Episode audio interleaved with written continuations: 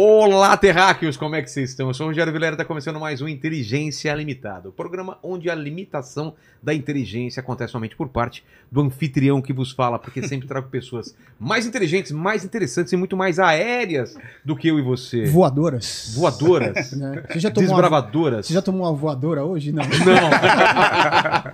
você já broxou, cara? Ah, já, já. Broxar é deixar o, o, o- o membro em, em modo avião, já pensou nisso? Exatamente. é. Ele entra no modo avião, não O funciona. ruim é que às vezes ele não me avisa, né? É, cara. Aí eu sou pego de surpresa. né? Exatamente. Tem, que ter, tem que ter um trato, né? Porque você acorda É. no meio da noite pra ir fazer um xixizão quando Pois ele é. quer. Quando você quer, ele tem que trabalhar junto. Podia dar uma também. vibradinha, né? um vibracol. É, um vibracol. Ô, Lene, como vai ser a participação do pessoal nessa live maravilhosa? É isso aí, você manda o seu super chat pra cá com a sua pergunta ou com o seu comentário, tá bom? Lembrando que a gente lê aí até uns 5, 6, 7 perguntas ou comentários, tá bom? Aí eu vou pedir pra você se inscrever no canal, se tornar membro, dar like no vídeo, ativar o sininho pra receber as notificações e aproveita e manda o link da live aí pros seus amigos aí, pro, pra, Exato. pra namorada, pra, pra sogra, né? Pô, Enfim. claro, pra quem você gosta e pra quem você não gosta também, É, né? exatamente. E obrigado demais, Lito, de novo aqui, né? Temos aqui um, um- um iniciante, ele sabe que tem que estar presente aqui pra gente. Não, então, ele tá É, já ele tremendo que eu falei, vai, vai ter uma prova de aviação aqui. Aqui, ó. ó. Exato, É. exato. Vamos, vamos saber se ele soube, se ele estudou pra fazer o filme. Muito obrigado pelo convite. É a terceira vez eu já posso pedir música. Se fosse pedir uma música, qual que você pediria? Pedir. Porra, agora você pega. Né, né, Pensa aí. Tá, vou pensar e eu vou falar. hein? Vou falar, vamos falar de Insider enquanto isso, antes de Bora. conversar com esses dois convidados especialíssimos aqui, porque a Insider é algo especial, tá com a gente aqui esse ano inteiro e vai estar também com a gente o ano que vem. Então, Exato. hoje é mais um episódio super especial que só é possível por conta da Insider, nossa parceira aqui no Inteligência Limitada. 2023 está sendo um ano incrível para Inteligência Limitada, não é? A gente já tá Isso. batendo o recorde de views mensais, estamos encostando no primeiro, estamos em segundo, ó, assim, ó. ó. Batendo vários aqui, ó. recordes, né? no primeiro aqui, daqui a ano que vem a gente ultrapassa. aí. Total. Estamos, é? estamos batendo Henri vários Cristo de- recordes. Se Cristo quiser. É, aí. Ah, É porque a gente ia gravar com ele no final do ano, desmarcamos, a gente não sabe como tá essa relação com Jesus aqui da- do Brasil, né? De repente Pra- ele ele, ele topou ano que vem, a gente lá. Ah, então beleza. Então o Henrique Cristo tá com nós aí. não Então, nós, não. o Lito já veio aqui algumas vezes e eu aprendi demais com esse cara. Eu, ó, a primeira vez que ele veio aqui, os caras me encheram o saco que eu chamei Foi. o motor de turbina. É verdade. É. Nossa, me enche o saco até. Como você não sabe que aquilo. E na segunda vez você tomou um susto ali do, do kit É, ele me deu um ali, negócio, É. aperta o. Explodiu.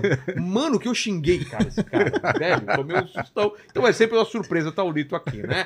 Então, esse cara é fera, junto com César Melo. Quantos papos incríveis, quantas experiências novas. E, dois, e 2024 promete ser um ano ainda melhor, pois tem muita coisa nova vindo aí no Inteligência Limitada. Não podemos falar, talvez falaremos no, no- no- de aniversário de três anos, talvez a gente conte algumas Alguma coisas. hein? coisinha, é. Essa semana já vamos gravar Dá um umas, spoilerzinho aí, né? vamos gravar umas paradas aí, bem é, quente. Bem quente. Se você exatamente. entendeu, hein? Sim, sim.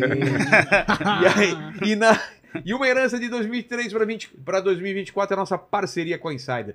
Presenteamos muitos convidados com as peças da Insider e todos amaram, falaram para os amigos e usam hoje frequentemente me agradecem. Sei que muitos de vocês aí compraram também com o nosso cupom e viraram clientes assíduos mudando o guarda-roupa aos poucos. Isso que é uma parceria que vale a pena. Então valeu demais, Insider, por essa parceria e 2024 vai ser incrível. E vamos de cupom, Lenny? Bora lá. Aquele cupom. Inteligência maneiro. 12 com 12% de desconto Em todo o site? todo site. Como que é em todo o site em francês? É, é, é lá, lá Todoro, lá Todorocê Saite.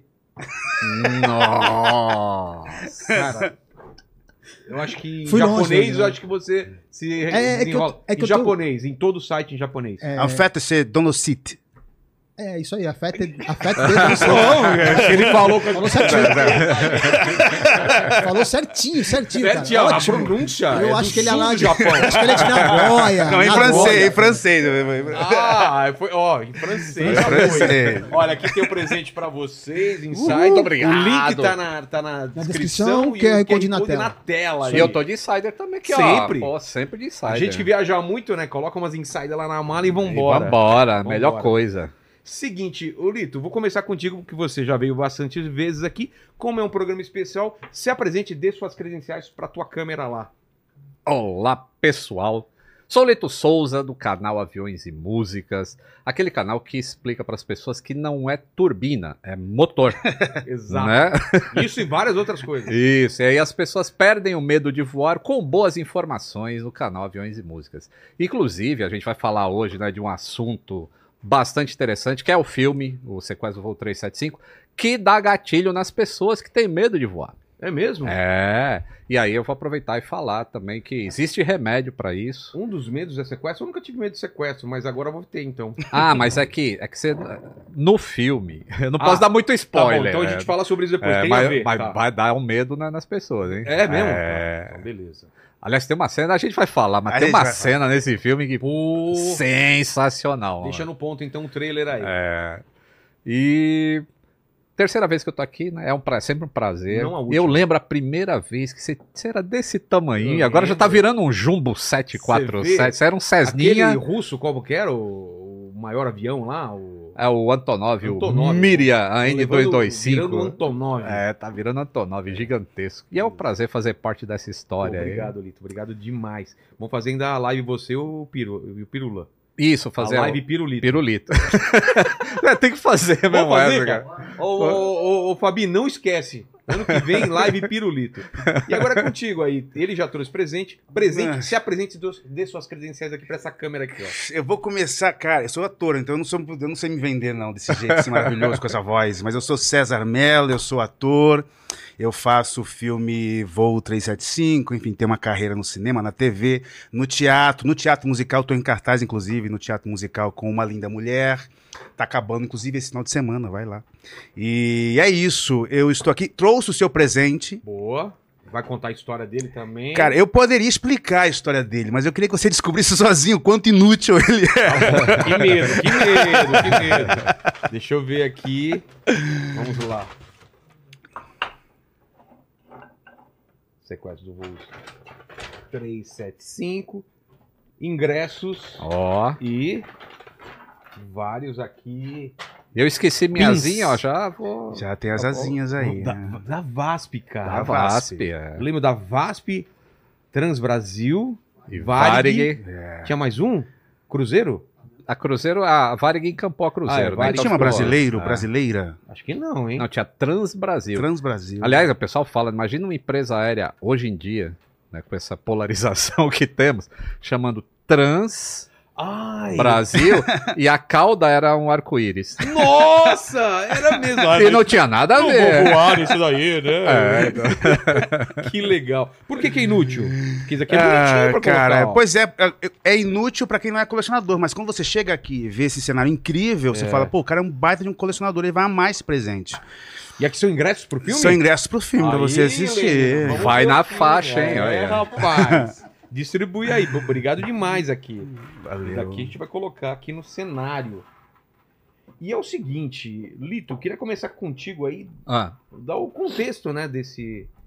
Porque a gente não vai falar só do filme, a gente vai falar de, de, de tudo que Tudo. aconteceu, é, também contexto histórico, contexto político, e o que a gente tá conversando aqui antes, que isso até inspirou o, o, o atentado de 11 de setembro, né? Provavelmente inspirou, sim. É, essa é, um- é uma história muito legal, e, e- desde o início que ela começou a ser construída, né, contada, Tem quantos É. anos, Lito? isso foi em 1988. 88 eu tava com 18 anos. É, isso. É isso. É, eu Eu tinha... não lembro direito de. Cara, Não lembra história. disso? Não Pô, eu lembro cara. de ter visto na TV, Eu, pô, eu posso ter visto. ao, ao vivo lá, os caras transmitindo. Quando o avião pousou em Goiânia, com o sequestrador lá dentro ainda, a, a- eu assistia na Globo, mas a Globo ficou o dia inteiro mostrando Fazendo ao vivo com o link. É. pá, pá, pá, pá. E, foi aqui, e o negócio se estendeu até a noite, quando teve o, o- o desfecho, né? Você se lembra, então? Eu lembro, eu lembro. Eu participei e, e eu contei essa história no meu canal. Tá. Ah, inclusive, é, é até interessante porque eu pesquisei muito, fui eu mesmo que escrevi o roteiro, eu pesquisei muito para contar essa história. E uma das fontes que eu peguei, que era a revista Veja, é, o- tinha um erro na revista Veja de uma foto. Ah, é? É, a foto do sequestrador foi invertida com a foto do copiloto, que seria o Nossa. Salvador Evangelista. E aí isso foi reproduzido em alguns blogs E durante a minha pesquisa, é, eu não me atentei a isso e acabou o vídeo indo pro ar como informação errada, que era, eu falava do sequestrador, E do aparecia Raimundo Nonato, e aparecia a foto do. Salvador. Entendi. E, pô, o, o meu vídeo ficou um bom tempo no ar desse jeito. E até que um dia eu recebi um e-mail ameaçador, assim, falando, ó, tá informação errada lá e já tô contactando meus advogados e precisa corrigir essa informação. E quem mandou o e-mail foi o Wendy Evangelista, que era filha do copiloto. Sei. Aí eu falei, putz, que, que, que merda que eu E aí, fiz, né? é. E aí eu imediatamente eu tirei o vídeo do ar. Porque eu sou assim, pô, se tem uma informação errada Claro. ali e não dá pra corrigir, e, E no não caso, dá. Não tem essa ferramenta é, no, YouTube, não tem como editar alguma Bota coisa fé. já tá feita. Você só pode cortar, você não pode colocar outra coisa em cima, É. né? Aí eu tirei do ar o vídeo, respondi educadamente, pedindo desculpas pelo erro, informei as né? fontes, né, para ela Ah. também informar essas fontes que eles estavam errados. E esta pessoa hoje acabou sendo é uma das minhas melhores amigas, a Wendy Evangelista, a filha do Salvador Evangelista. Caramba. Pelo que essa menina passou, ela tinha apenas oito anos Quando aconteceu. quando aconteceu. Ah, e, inclusive ela, ela, ela fala do, do César, da- daqui a pouco eu falo. Mas a, a gente acabou, né? Ela, ela percebeu o respeito que eu tive. Eu regravei o vídeo inteiro com mais informações. E dessa vez, ela até me mandou fotos do pai dela, que eu consegui enriquecer mais ainda o vídeo, que eram fotos pessoais dela. E a gente acabou se tornando grandes amigos, cara. Inclusive, eu conheci pessoalmente ela em Orlando. Eu tava em Orlando e ela tava lá com o marido dela, que, os filhos que estudavam lá. E a gente foi jantar juntos e foi muito legal. E ela virou uma psicóloga para as pessoas que têm medo de voar. Porque uma pessoa que perde o pai da maneira que ela perdeu, vira um trauma tão grande que ela falou, Verdade. pô, não vou mais. uma coisa outra, É. né? E aí, como eu, eu tenho curso para as pessoas perderem o medo de voar, e é necessário também a psicologia, porque só a informação ela é suficiente para para um grande número de pessoas, mas para algumas outras é preciso um pouquinho mais que entra a psicologia. E aí eu chamei ela para trabalhar com a gente nesse curso para perder o, o medo de voar e é sensacional. A gente às vezes faz apresentação, é, evento ao vivo e ela participa e as pessoas adoram porque ela, ela cria uma dinâmica que faz uma pessoa entrar em estado de pânico como se ela estivesse dentro do avião e depois ela reverte o processo. Entendi. Então é um negócio muito legal e é um. A Wendy ela deve estar aí no chat, então beijão Wendy, foi um prazer te conhecer. E ela fala do, do César, que ela fala, cara, o ator que arrumaram para fazer o papel do meu pai é, tem a mesma risada do meu pai.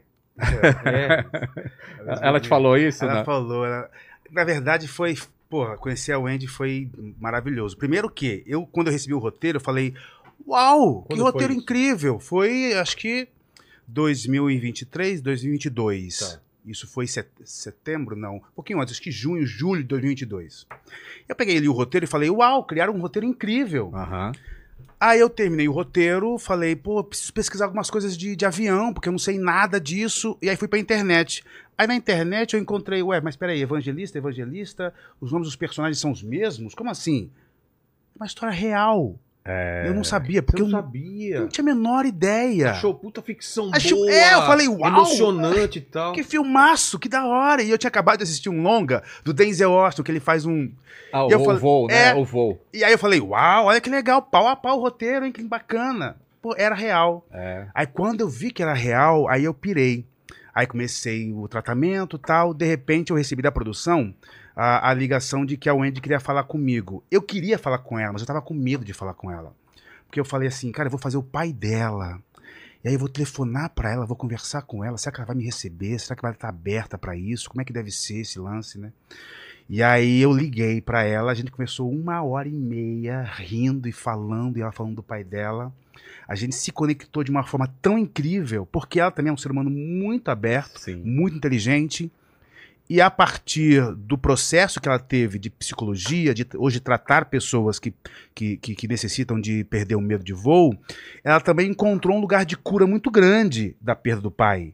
Então ela consegue olhar para essa história quase de um lugar, sabe, curado. Ela Sim. consegue olhar para esse lugar e falar: eu perdi meu pai nesse momento, mas isso eu, eu vivi com ele o tempo que eu tinha que viver e foi incrível. Ela lembra de muita coisa do pai. Dá pra escrever um livro. Inclusive, eu perguntei pra É. ela, né? Porque a, a cena é muito forte, a cena no filme. É. E aí, pô, ela foi assistir o filme, né? E aí eu, eu perguntei o pra ela personagem assim. dele morre, é isso que Isso, é. o, perso- é, o copiloto é, é assassinado pelo sequestrador. E eu estava no dia, eu estava no dia em que o Jorge Paz, que é quem faz o assassino, estava vindo caracterizado de um lado e a Wendy de outro. Putz. E eu falei, uau, meu Deus do céu, eles vão se Muito encontrar. forte, né, Muito cara? forte. Sim, aí os dois se encontraram, conversaram, se abraçaram. Foi muito emocionante. Muito Imagina. emocionante. mano. Ah, puta. Porque, cara, imagina, você vai ver. É, é difícil pra gente imaginar isso. Você perder um parente assim no, no, né, no assassinato e depois você vê isso dramatizado. É. Deve passar um monte de coisa na cabeça. Eu, mas ela É. falou que ela tá. Ela realmente ela é, é super superou. bem, assim. Ela conseguiu ver algumas, algumas sessões e as outras aí ela já, em algumas partes ela saía. Mas ela superou isso completamente. Ela, ela entende, é como o César falou, ela entende é, o Óbvio que ela não aceita. E é óbvio que, assim, o- ver um personagem o- meio humanizado, que foi como o sequestrador Sim. foi colocado, e precisa disso pro cinema. Claro. Sim. É, dá um pouco assim de, pô, não tem que humanizar uma pessoa que matou uma outra, entendeu? Mas ela entende isso também. E ela tá super Essa bem. parte é. dramática, né? que É, porque o drama precisa existir, né? É, na, ver- na verdade, é um personagem. A gente podia fazer um. O Mikael, o Mikael, que faz o, é o roteirista, ele falou: eu precisava humanizar esse personagem. Por quê? Porque nós não estamos falando de um blockbuster americano onde nós colocamos um, um mal pelo mal, ele é mal por quê? Porque esse cara é mal? Não, eu sou mal porque eu sou mal, eu quero matar e. Não, existia um contexto histórico que não perdoa esse rapaz, que não absolve ele do crime dele. Jamais. Mas esse homem estava dentro de um contexto social, político, É econômico. É. Vamos É, falar disso agora? Vamos? Então me explica qual que era esse contexto. Pô, tu lembra. Sarney. O que, que você tava fazendo em 1988? Sarrobas. Ah, Tu lembra? Cara, devia estar entrando na faculdade, né? Não é isso? 18, 19 Provavelmente, anos, é. na A gente tem mais ou menos a mesma idade. Nasci em 70. Eu você? tinha. Eu, eu nasci em 67. Tá. Eu tinha. Eu Nossa, entrei na Varig. 70, 67, 77. Aí, ó. 7 aqui. Eu tinha entrado na Varig em 1986, meu primeiro emprego. Eu tinha 19 anos.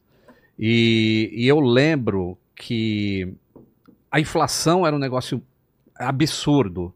E a Varig, ela dava um, um vale, era tipo um vale alimentação, mas bem nos primórdios, que era um, tipo um voucher que você ia no, no Extra, não era nem Extra, chamava, sei lá, que o nome do, do supermercado naquela época. da época. É, da época. Jumbo Eletro. Jumbo Eletro Rádio Brás. Foi buscar lá no. Nossa, cara! É, isso aí. Ducal. Calma. Mapping. Mesbla. Mapping. Mesbla. É. Essa mapa.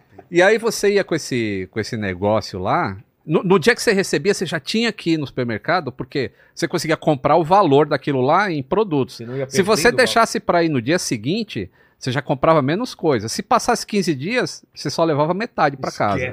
A inflação era um negócio absurdo. Tanto que E o pessoal falava que valia mais a pena você andar de táxi do que de ônibus, sabe por quê? Porque o ônibus você pagava na entrada e o táxi na Na saída. saída. Quando você pagava, o dinheiro já tinha desvalorizado. Ficava mais barato que a passagem de ônibus, cara. Mas era assim, você entrava no supermercado, os caras os caras remarcando o preço. Não, deixa eu pegar aqui antes. cara. felicidade dos jovens hoje, que que depois que que- estabilizou com o plano real, é, a gente tem inflação, mas não se compara. Era, era 400% ao ano, cara. Hoje a gente tem o quê? Chega a 10? Não, não dá pra comparar. Não dá pra comparar. Então era, era um negócio absurdo. E já vinha de vários planos econômicos. Ah, e aí, pô, o Sarney, ele assumiu porque o Tancredo Neves morreu, que foi o cara. eh, Foi uma eleição indireta ainda. eh, Foi a primeira eleição depois da ditadura. É. Aí entrou o Tancredo, aí ele morre antes de Não assumir. assume, é. Aí o, o Sarney assume. E muita gente não gostava, e tinha todo esse, O esse próprio- sofrimento. Isso ajuda, né? O próprio personagem, o Nonato, que é o assassino, o Nonato, que é o sequestrador, Aham. ele era do Maranhão. cuja história do Sarney é Maranhão. Da família do, do Exatamente. Sarney. E existia, ele fazia parte do grupo de pessoas ah, pobres, famintas, enfim, que colocava justamente nas administrações do Sarney a situação precária do Maranhão. Que algumas pessoas até colocam até hoje, inclusive, tem esse, esse lugar lá. Né? Engraçado o nome, né, do sequestrador. Raimundo Nonato. É, Esse nome te lembra alguma coisa? escolinha, né? Escolinha do professor Raimundo. É. Raimundo Nonato, era o nome do verdade. professor da escola. Mas é comum esse, esse nome no norte, principalmente. Eu morei em Manaus, cara. Tinha muito É. Raimundo Nonato. É? Então. E esse era o nome... então esse era o contexto histórico, assim, sofrimento pra caramba, é, uma falta de segurança geral nos aeroportos, né? Esse, esse foi o primeiro. Acho que, eu não sei se foi o primeiro. Não, não o primeiro sequestro, porque teve um monte de sequestro durante a ditadura. Sério? Um monte. Tem um avião que se chama. É um 707 da Varig, que era chamado de Expresso. é é? Expresso Cubano. Porque ele foi sequestrado três vezes e levado para Cuba. na, na- na época da ditadura. Ah, é? É. É, Para fuga? O que, que era? Não, o sequestrador entrava é, mais para asilo político. Aí sequestrava o avião e desviava o avião para ir para Cuba. Aí chegava em Cuba, eles pediam asilo, né, os sequestradores, e aí a tripulação da Varig, os passageiros voltavam. É, então existia muito sequestro, mas a segurança em aeroporto nunca foi muito, Rigorosa? muito rigorosa. Não tinha detetor de metais, por exemplo, em. Confins, Ele entrou com uma arma. é, em 1988. Você só mostrava o canhotinho, nem pedia um RG para ver se você era o cara que comprou a- a- o bilhete. Era assim. E aí aconteceu o assalto aqui em Campos, é, São José dos Campos, um avião da TAM uma vez foi assaltado, a mesma coisa. Não tinha detetor de metais, os caras entraram com metralhadora e sabiam que o avião estava sendo embarcado com, com valores, roubaram o avião. Então, e isso é que é interessante, assim, porque essa falta de segurança foi que levou, por exemplo, a, a- provavelmente a Al-Qaeda, ou lá o senhor Bin Laden, a estudar uma maneira de entrar no aeroporto. Né? Apesar de ter mais segurança no, do- nos Estados Unidos, já tinha detetor de metais e tudo, mas era uma maneira de entrar. Que eles provavelmente eles estudaram, provavelmente, isso que aconteceu no Brasil, porque É. foi encontrado documentos lá, é, recorte de jornal, falando sobre esse sequestro no Brasil. Ah, é do voo tre- 375. Do foi voo- encontrado com eles. Com eles, lá Então eles na, pesquisaram. Qu- Quando o Bin Laden foi morto lá no. Pô, então eles pesquisaram mesmo. É, Então tem uma relação. eu acho que tem uma relação. Então tem, essa, tem esse, esse panorama aí de. É esse contexto histórico, né? E aí o Mikael, o roteirista, aliás, só um parêntese, eu acho que foi depois desse acidente que agora a, pa- a porta é blindada, não é? Do, do É. cockpit. Foi Depois do 11 de depois do 11 de Depois do 11 de setembro. setembro, né? É. Porque não era. Boto fé, é. Inclusive, é, no, no, no, no filme isso é diferente, né? Porque na vida real tinham três pessoas no cockpit.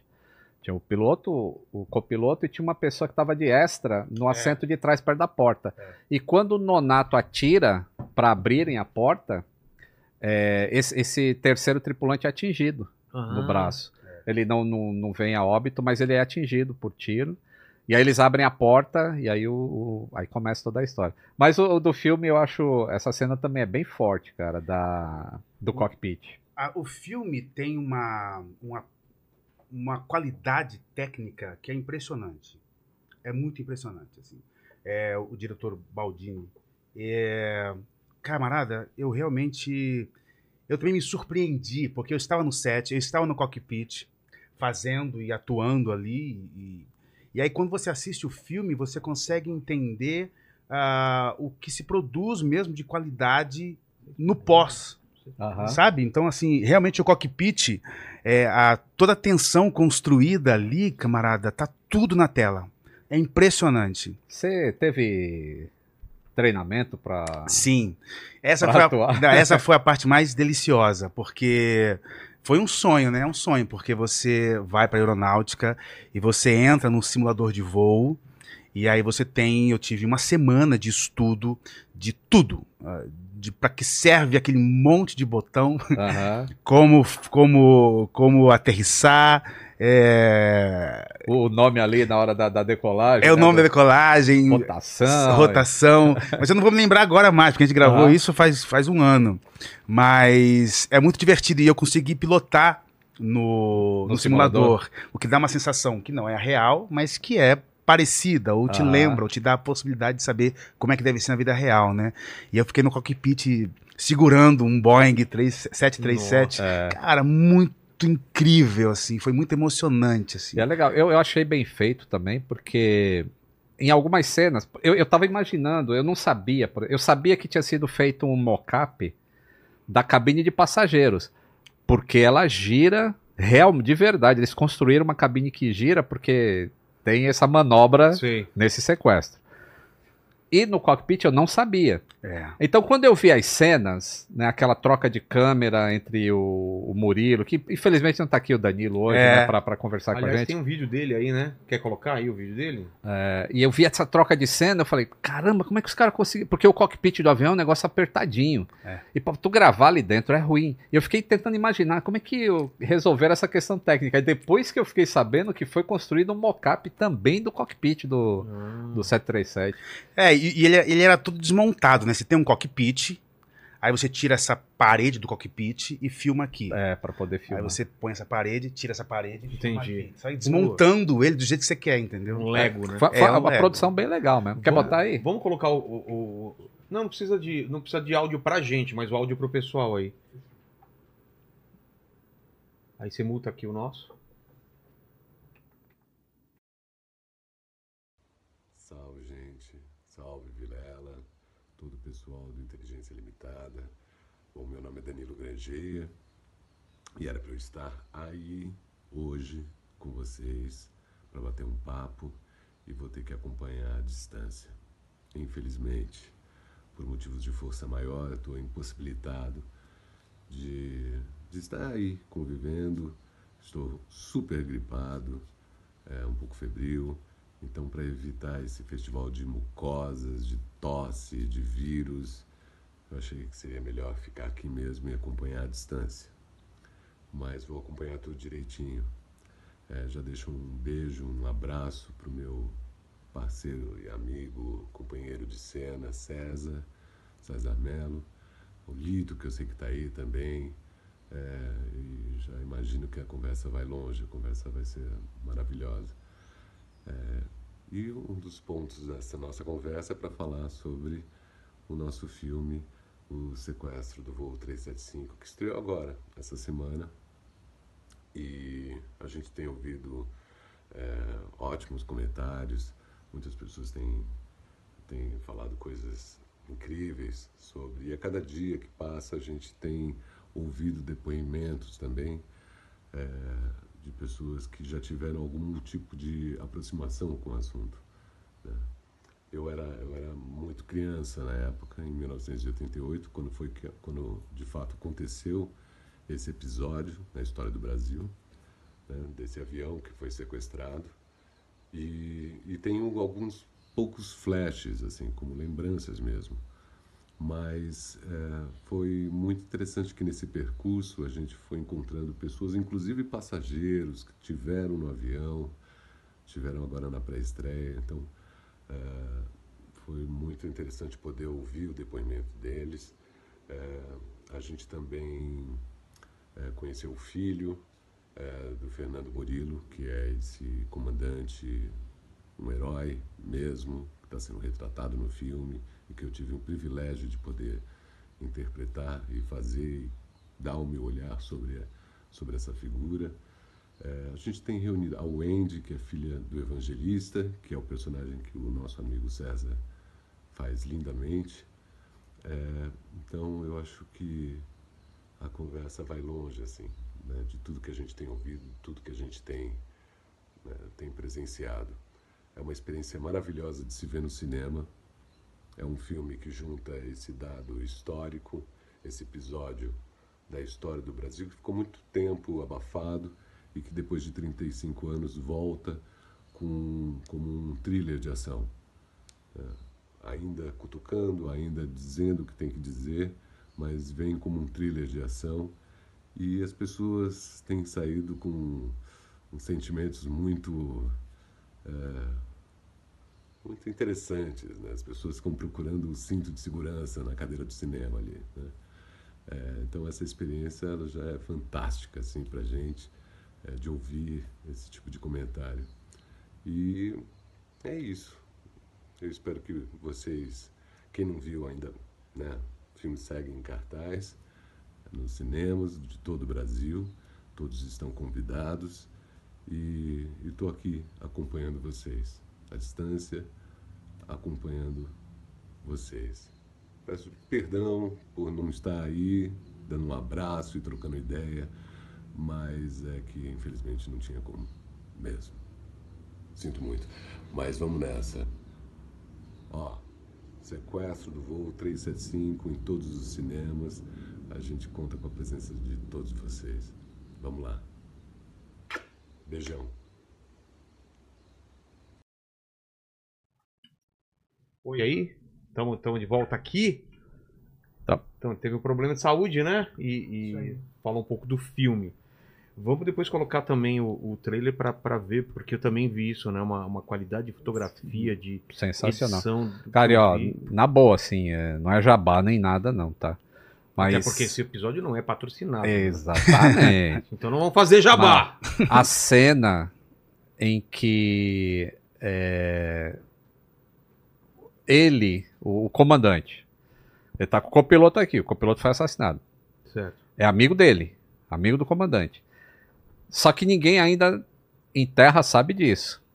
E aí tem uma hora que ele que o, que o sequestrador vai pro fundo e ele consegue falar com o Brasília, que é o centro de controle de tráfego aéreo. Essa cena dele falando que o copiloto, que o amigo dele morreu é uma das melhores cenas de uma das melhores interpretações que eu já vi De no entrega, cinema, é cara. É. Ó, eu já vi, tipo, Mary Streep é, na escolha de Sofia. É um negócio fabuloso a interpretação dela. E o que o Danilo faz nesse. Na hora de falar, cara. ca- É, é arrepiante essa cena. Eu achei. São duas cenas nesse filme que, pra mim, ele é, mata assim que você vê a qualidade do, do filme em si. É essa cena. E é uma outra também que entra. É, é quando o avião mergulha. Mas não essa cena, não a cena em si, não a, a imagem, mas o áudio que o editor colocou. A parada do áudio, o mergulho do avião, cara. Ficou. Ah, ficou. f- é, eu não falo palavrão. Não. Tá. Eu Pode sou um family friendly, né? Ficou foda. Do caralho. Do caralho. Caralho, você faz assim, ó. Você tá assim, ó. É, faz. Ah, é? é? Sabe aquele. Todo mundo sei. Porra, essa cena é, é fantástica, cara. Bom, vamos ver o trailer aí, tá no ponto, Tuti? Vou Vai. ver se o áudio do trailer aí É, tá então, bom, então hein? vamos fazer o seguinte: é, deixa preparado o, o trailer aí, dá os, os fones pra gente. E, Lito, o que mais você pode falar do, do, do contexto, então, desse esse voo, o que, qual era, é, como que. A, a- a VASP, qual que era da VASP? Era maior? A Varig é maior? Como que era A essa briga pelas. a Varig era maior, né? Nesse. Tanto faz. Aí, Deixa eu ver. Acho que tá no. depois aí Alô? só regular. Tá. Não tô me ouvindo Não, ainda. não, mas, não, Ah, mas vai. é, é só pra. Ah, só pra lá. ver o trailer, É. tá. Vamos, vamos ver o trailer então e se Tá. comenta, vai.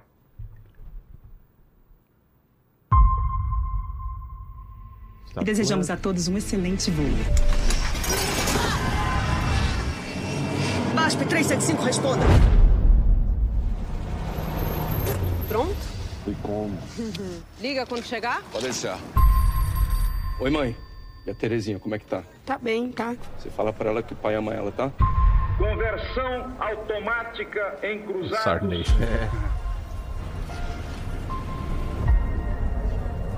Maravilhosa. Aliás, tô sentindo falta de você lá em casa, hein? É? Damos boas-vindas a bordo do Boeing 737-200 para o voo 375 com destino ao aeroporto do Galeão, Rio de Janeiro. Passageiros, aqui é o comandante Murilo. Sejam bem-vindos ao voo VASP 375. Previsão de turbulência durante o nosso voo. Isso aqui é um sequestro! Todo mundo quer! Bora pro Brasília! Capitão, BASP 375, destino Rio de Janeiro. Alterou a proa pra Brasília. Vai matar aquele filho da puta do Sarney! Jogar o avião no Palácio do Planalto? Um voo VASP 375 foi sequestrado com mais de 100 passageiros Você não ia a da época, bordo. né? Nós Essa não repórter? podemos divulgar Não, as motivações parece- desse Puta, sequestro. os caras fizeram VHS ali. Imagina o escândalo que isso poderia gerar. Nosso trabalho aqui é proteger a nação. Olha, eu quero um avião cercado. 105 pessoas que estão naquele avião também fazem parte da nação, capitão. Não tem como pousar! Essa cena. Cara, mas o áudio no cinema é.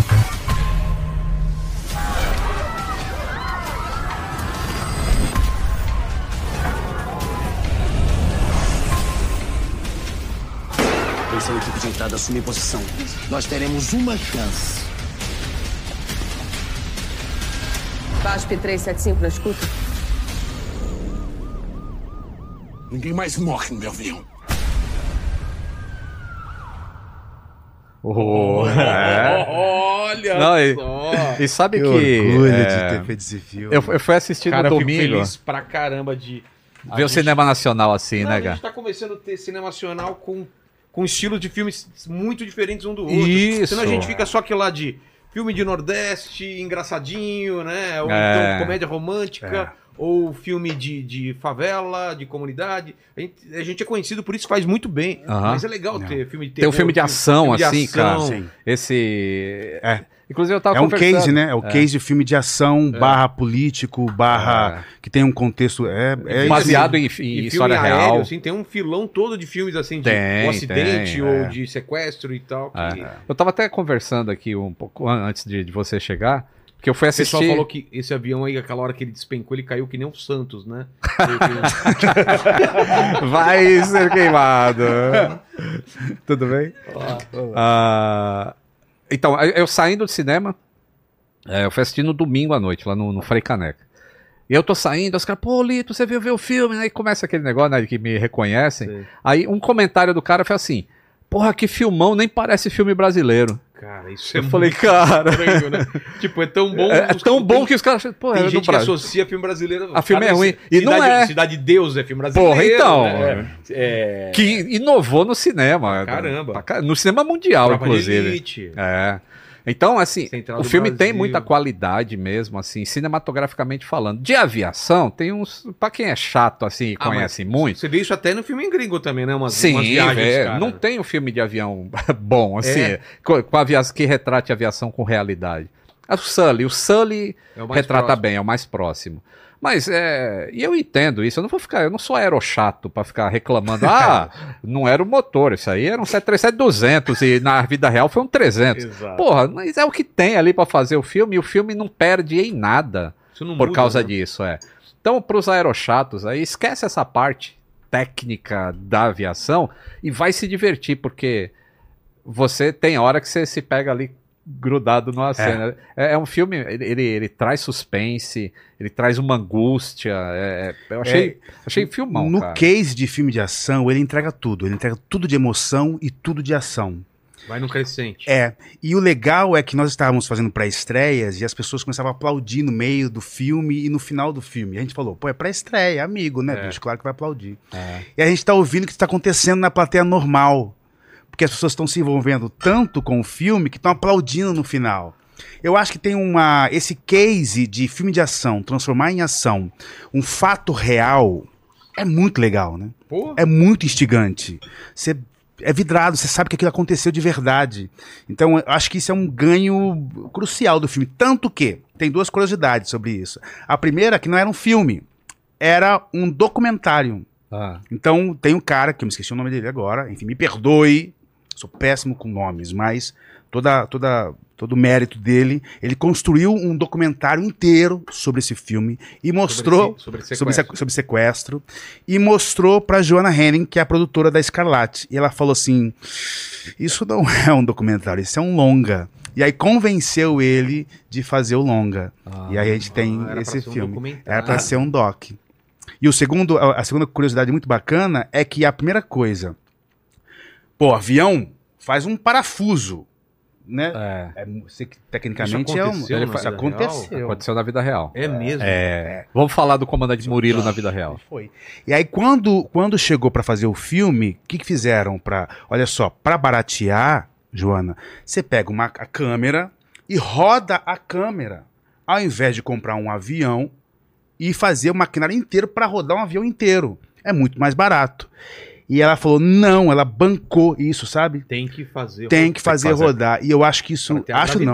né? É, Isso faz toda a diferença no filme. sim. Toda a Como- diferença. Como fizeram no, no, no Inception, né? Lembra aquela cena do corredor que ele também Que ele- virava é. e os caras iam pra cá e pra lá. Exatamente. Porque é. quando tava rodando a Kombi ou a van deles, e ao mesmo tempo tava rodando no sonho. Então Aham. o cenário inteiro rodava. É. Isso dá uma coisa, uma coisa muito bacana, que eu, eu sou ator, então tem essa coisa do, do, do ator chato, que eu não sou, mas sabe quando você assiste um filme e você fala assim, pô, esse figurante tava onde, cara? A cabeça É. dele tava na puta que pariu, né? Ó, tá.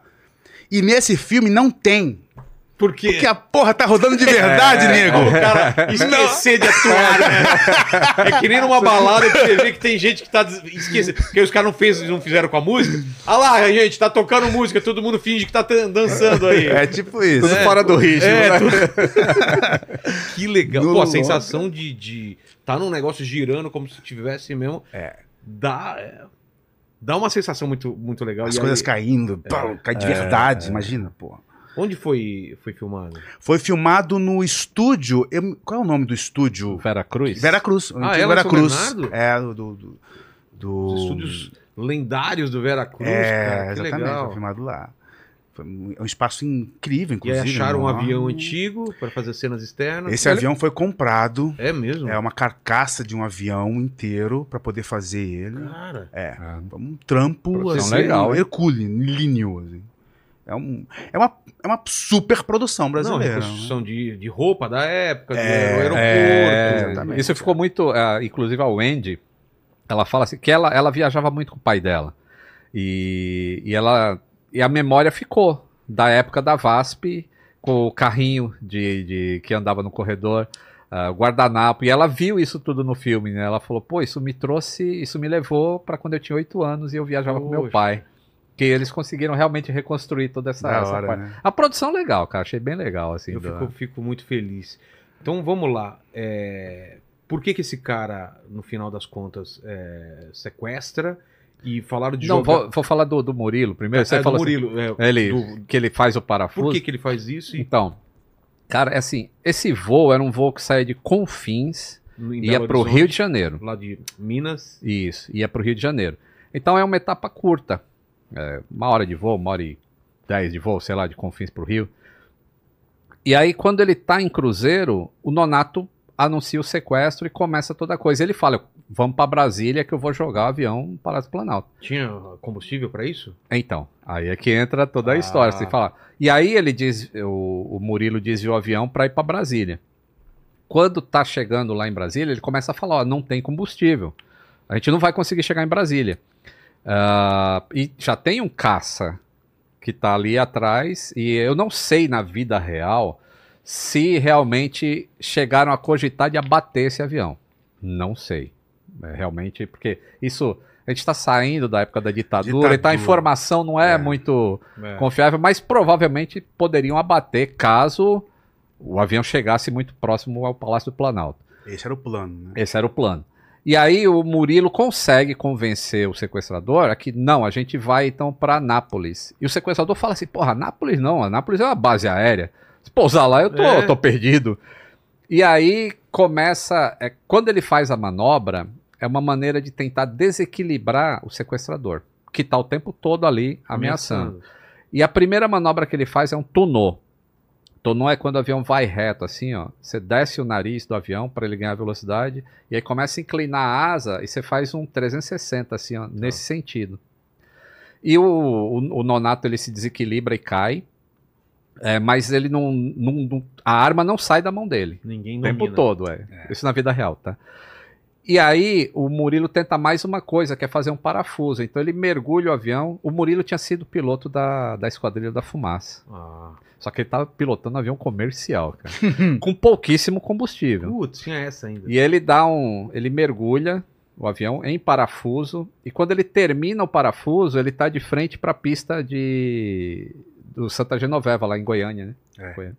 E aí ele pousa. Quando ele pousa, assim, o, o motor apaga por falta de combustível. E acabar o combustível. Nossa. De- Isso na vida real. na vida real. O acontecimento foi feito pra ser um filme. né? É. E aí ele pousa lá e aí começa toda uma negociação. E aí o cara, o Murilo, que é o, o Nonato, ele quer um caça. Que aí ele já não quer mais ir pra Brasília, agora ele quer fugir acho que pro Paraguai. Pro Paraguai. Né? Paraguai. É. Não tô dando muito spoiler do filme, não, porque o filme tem que assistir, que é um pouco diferente da Claro. vida real e é muito, tem muito mais ação, tá? Ah, e aí tem um lance de inteligência da Polícia Federal na vida real que é muito legal. Fala Assim, não, a gente não te dá um caça, mas a gente te dá um bandeirante. E aí eu não sei se o Nonato sabia que era um bandeirante ou não. Mas ele aceita. Porque o Murilo fala que vai pilotar. Vai. E acho que gerou uma confiança, uma relação de confiança entre o Murilo e o sequestrador. E aí quando chega o bandeirante, aí o... eles vão pra lá, só que a polícia, o que, que ela faz? É, como o, o Nonato tá usando o Murilo como escudo, como refém e escudo, e isso com sniper, lá os caras tinham sniper e tudo. Eles tiram a escada do bandeirante na hora de subir, que é pra forçar o sequestrador a subir sem escada, porque o avião é baixo. Entendi. E nessa de subir sem escada, ele não vai conseguir manter o refém, É. nem o. E esse é um, é um lance muito legal. Ah. E quando ele vai fazer isso, realmente acontece como a polícia pensou. E aí ele tem que ah, se afastar do, do Murilo para tentar subir. E aí o sniper dá o tiro. E aí acerta, acho que a perna do. Do, Quem do é? Nonato. O Nonato atira, Então- acerta o Danilo, o, o comandante. Isso, é. o- qu- quando o sequestrador é atingido, o Murilo, que é o comandante, ele sai correndo. Fala, porra, é minha chance. É. Ele vai correndo voltar pro avião e aí o, o Nonato atira no, no Murilo e atinge ele, atinge na É, perna dele sim. também. É, então ele feriu. Mas aí já vem todo mundo e captura o, o Nonato e leva pro hospital. E aí ele morreu no hospital de anemia. Anemia? É. Ah, claro. que é, o- é muito comum. Pós-sequestro é normal. É, Caramba. né? Cara, deu um problema aí, o cara morreu de anemia, velho. É, esse é o laudo oficial da morte do, do. Nonato. Cara. É, olha é uma que puta- doideira, é uma o cara puta deu um- história, cara. Jogou, um, jogou o avião num, num, num, num precipício, numa queda. Numa queda, num Cara, parafuso. um avião desse tamanho, velho. Inclusive, a, Ele tem um histórico muito maluco esse Nonato, né? Porque ele trabalhou como motorista de, de, de trator no Iraque. Ah, é? Na vida real. É, eu, eu fiquei. Caraca, É, isso eu vi assim? no. Eu não cheguei a estudar muito a vida do Nonato, mas eu vi isso no filme, que ele trabalhou no, no Iraque. Isso é verdade mesmo. Ah. Não, sei, não sei como, ele, sei lá. E o, o, o Murilo em si, é, e, e aí é- isso entra, isso é até falado no filme também. Pô, o cara, ele, ele manteve os passageiros calmos, na medida do possível, fazendo tudo isso. É, ele salvou a vida do Sarney. Talvez o Sarney nem tivesse lá no Palácio Planalto, mas no mínimo ele salvou aquelas, lá, é. aquelas torres de não terem não ter um avião ali no meio. Ele nunca foi reconhecido. Sarney nunca nem agradeceu, cara. Nem isso? Nem isso. O Murilo faleceu em 2020, com 76 anos, acho, que o Murilo Caramba. tinha. E ele, Ele, ele ganhou ele da, da andou- aeronáutica, ele, ele- ganhou a medalha do mérito. Mas ele que é- voltou, a- ele andou, voltou a andar normal? Voltou, É. voltou. Inclusive ele pilotou depois, Ah, é? inclusive. É, mas nunca foi reconhecido como pela presidência. Isso, Poxa isso é um absurdo gigantesco dessa Hum, história. Pô, imagina isso nos Estados Unidos. O cara ia E ser a, o herói. Não é? a Boeing diz que não era possível fazer as manobras que ele fez. Nem a aeronáutica, mesmo com todas as provas das pessoas que estavam no Ué? voo, das pessoas que viram lá de baixo o que aconteceu, a aeronáutica não assume ah, o, o feito. Assim, ela, ela- ela não reconhece que o Murilo foi capaz de fazer nem o tunô e nem o parafuso. É, como, Oficialmente. Como prova, assim, é, material, evidência, o avião sofreu torção. A, a parte traseira do avião sofreu torção, o estabilizador horizontal sofreu torção de esforço por estar voando fora do envelope. Bota fé. Eu lembro quando eu entrei na Varg, ainda novinho, o pessoal contava desse caso ah, qu- quando aconteceu. E aí já existia esse papo assim, ah, mas ele não fez. Mas o- os instrumentos do avião, eles travaram numa posição que só travaria se ele realmente tivesse feito o tunô. Legal. Então o pessoal da oficina da VASP falava isso. Falou, ó, o instrumento tá aqui, ó, tá travado nessa posição. Ele não chega nessa posição em voo. Que da hora. Então Olha por isso só. que travou. Então, é, eu acredito que ele fez o tunô, porque existem casos, assim, o Boeing 707, quando tava, que era o 720, quando ele estava sendo lançado, tinha um piloto de teste, chamava Tex Johnson, que ele, a Boeing estava mal das pernas, ele falou, pô, vou fazer esse avião vender. E aí ia ter uma apresentação que ele só tinha que fazer uma passagem em frente a uma plateia, lá do lado de um rio, não lembro que cidade agora. E ele pega e ele faz um tunô Ele faz. com, com o 707, que é um avião comercial muito mais pesado do que um, um 737. Então, é possível fazer. Inclusive, ele quase foi demitido, né? Ele falou, não, eu vou vender esse avião. E, de- e vendeu o avião pra caramba. Quando os caras viram, pô, esse avião faz É. isso? não que vá fazer nunca, mas se é capaz de fazer, então Ele pode aguenta- ir. Aguenta, aguenta o porrada. tranco, é. É. Então tem essa história interessante aí. Que da hora, mano. Bom saber disso. Mas o Murilo, pô, eu ia chamar o Murilo pra, pra gravar um vídeo. Isso na época que eu gravei o, o vídeo da história. 2020, 2020, do- é. 2020. Aí não deu tempo também. Pô, era um puta piloto, então, hein? É um puta piloto. A Wendy conheceu ele. Conheceu. Chegou a conhecer. É porque a- a- o, o Murilo era amigo do Salvador Evangelista. Amiguíssimos. Eles eram amigos de tocar junto na mesma casa, de fazer um churrasco juntos, as famílias se viam, se juntavam. Era amigo irmão, assim. É, tanto o evangelista quanto o Murilo. Ah. E É, aí a, a Wendy tinha 8 anos, acho que o, o filho do Murilo era um pouco mais velho, uns 11 É um pouco mais velho, é. E, então eles se conheciam. E quando o Salvador morreu, o Murilo manteve contato com a Wendy e acho que tinha festa. Assim, quando, quando o Murilo foi ganhar a medalha de, do mérito da aeronáutica, a Wendy estava junto e o filho do Murilo estava junto. É, e essa medalha, isso é muito, me arrepia. A- essa medalha a Wendy deu pra mim. Olha aí. A medalha que Ela seria pegou a pro pai dela. pro pai dela, Foi a né? medalha póstuma. Ela- Ela deu pra ele porque falou: "Sss, a única maneira do meu pai ser reconhecido seria através da dramaturgia. Então É. ela presenteou ele com a medalha, cara. Você que gosta de literatura, não é impressionante assim a, a junção até Salvador Evangelista foi quem morreu. Salvador Evangelista é. quase um clichê literário pro nome de um personagem. Eu acho essa história toda ela assim um quebra-cabeça de tanto de literatura quanto tinha que virar arte. É impressionante assim. Como esse, esse, esse acontecimento ele é cercado Não, e, e- de quase ninguém sabe disso. E né? quase ninguém sabe disso. é. E quando você me perguntou da música, né, depois eu ia falar I Run do, do Flock of Seagulls. Tá. Só que eu resolvi mudar agora, na hora que ele falou do, do, do Salvador Evangelista, que o apelido dele era Vangelis, por causa do, do Vangelis, lembra do Vangelis? Claro. E ele gostava muito de Olhar 43 da RPM, então é essa Fica música essa aí. música. Fica essa música aí. Pra vai. terceira vez que você vem aqui, pede É. música. É isso daí. Sensacional, cara. E teve outros sequestros aí, mundo afora, né, cara? O, a gente tava co- fa- falando lá É, eu do. assisti, porque a gente falou sobre, sobre. Teve alguns episódios sobre, sobre Israel, sobre a guerra de Israel, e o Sala de Guerra falou aqui do sequestro que teve, né? É, aquele do Um Resgate voo- em Entebbe. Tem, um, tem, um- Cê- tem, vários filmes. Eu vi um filme que tá. Eu não lembro em qual, qual streaming, mas era um voo de Roma que foi sequestrado e, e foi descer na África, num país. Foi. Você é, lembra o país? Foi em, pra Te- ver. Entebbe fica onde? Vê onde É, fica Entebbe. Entebbe. E aí foi um, uma- um- todo, todo um esquema de, de, de Foi porque foi montada uma operação. operação muito louca. Assim, os sequestradores que estavam lá em. Entebbe, isso. É. Eles, pô, aqui a gente tá seguro. E eles jamais imaginaram que o Mossad ia criar uma operação para ir até lá, incógnito, tomar o aeroporto, conseguir invadir o avião e resgatar os, os judeus. Cara. É. Foi, tem aí a Tem, é em Uganda. Uganda. E. Tinha o ditador lá, né? Tinha, um clima mó- que o ditador mandou matar todo mundo. É. Que, e curioso que de toda essa, essa equipe que foi, essa super SWAT lá para fazer esse resgate, o comandante da operação foi o único que morreu, é, atingido por, por tiro. E esse comandante era o pai do que hoje é o, Netanyahu lá. Olha que coisa, É. o cara tá totalmente ligado com. com... Com- é. Negócio impressionante, né? A É. história tem uns, uns plot twist assim na vida real que.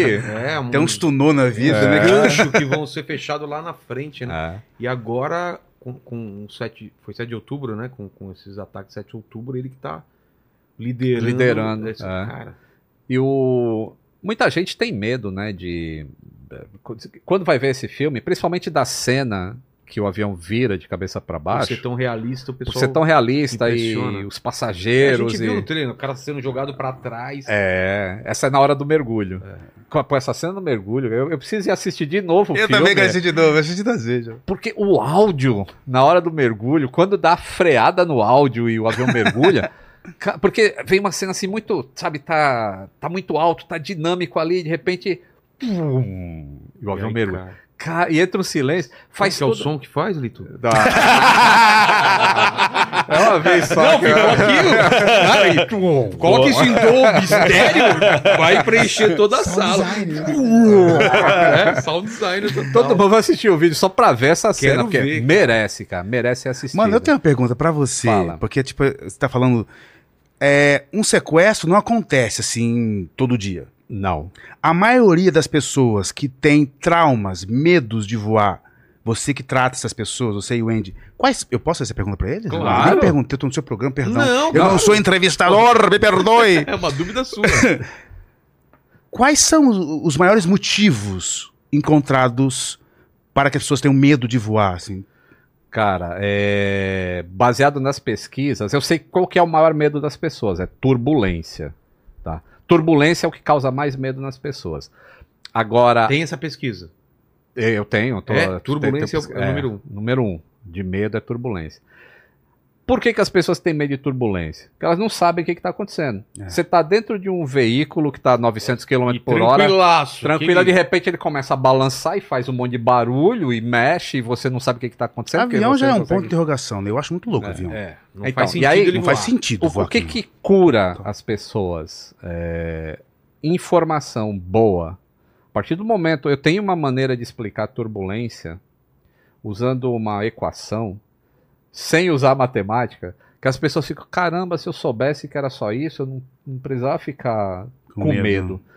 Então, você explicando o que está acontecendo, explicando que um avião não cai por causa de turbulência atmosférica, isso já dá um alívio para a pessoa. E aí você coloca um monte de informação nela, assim, ó, barulhos. Sabe esse barulho que faz ali na asa, barulho que faz. um Tem barulho de tec, tec, tec, tec. É, às vezes É, rola Que isso é aí. esse tec, tec, tec, tec?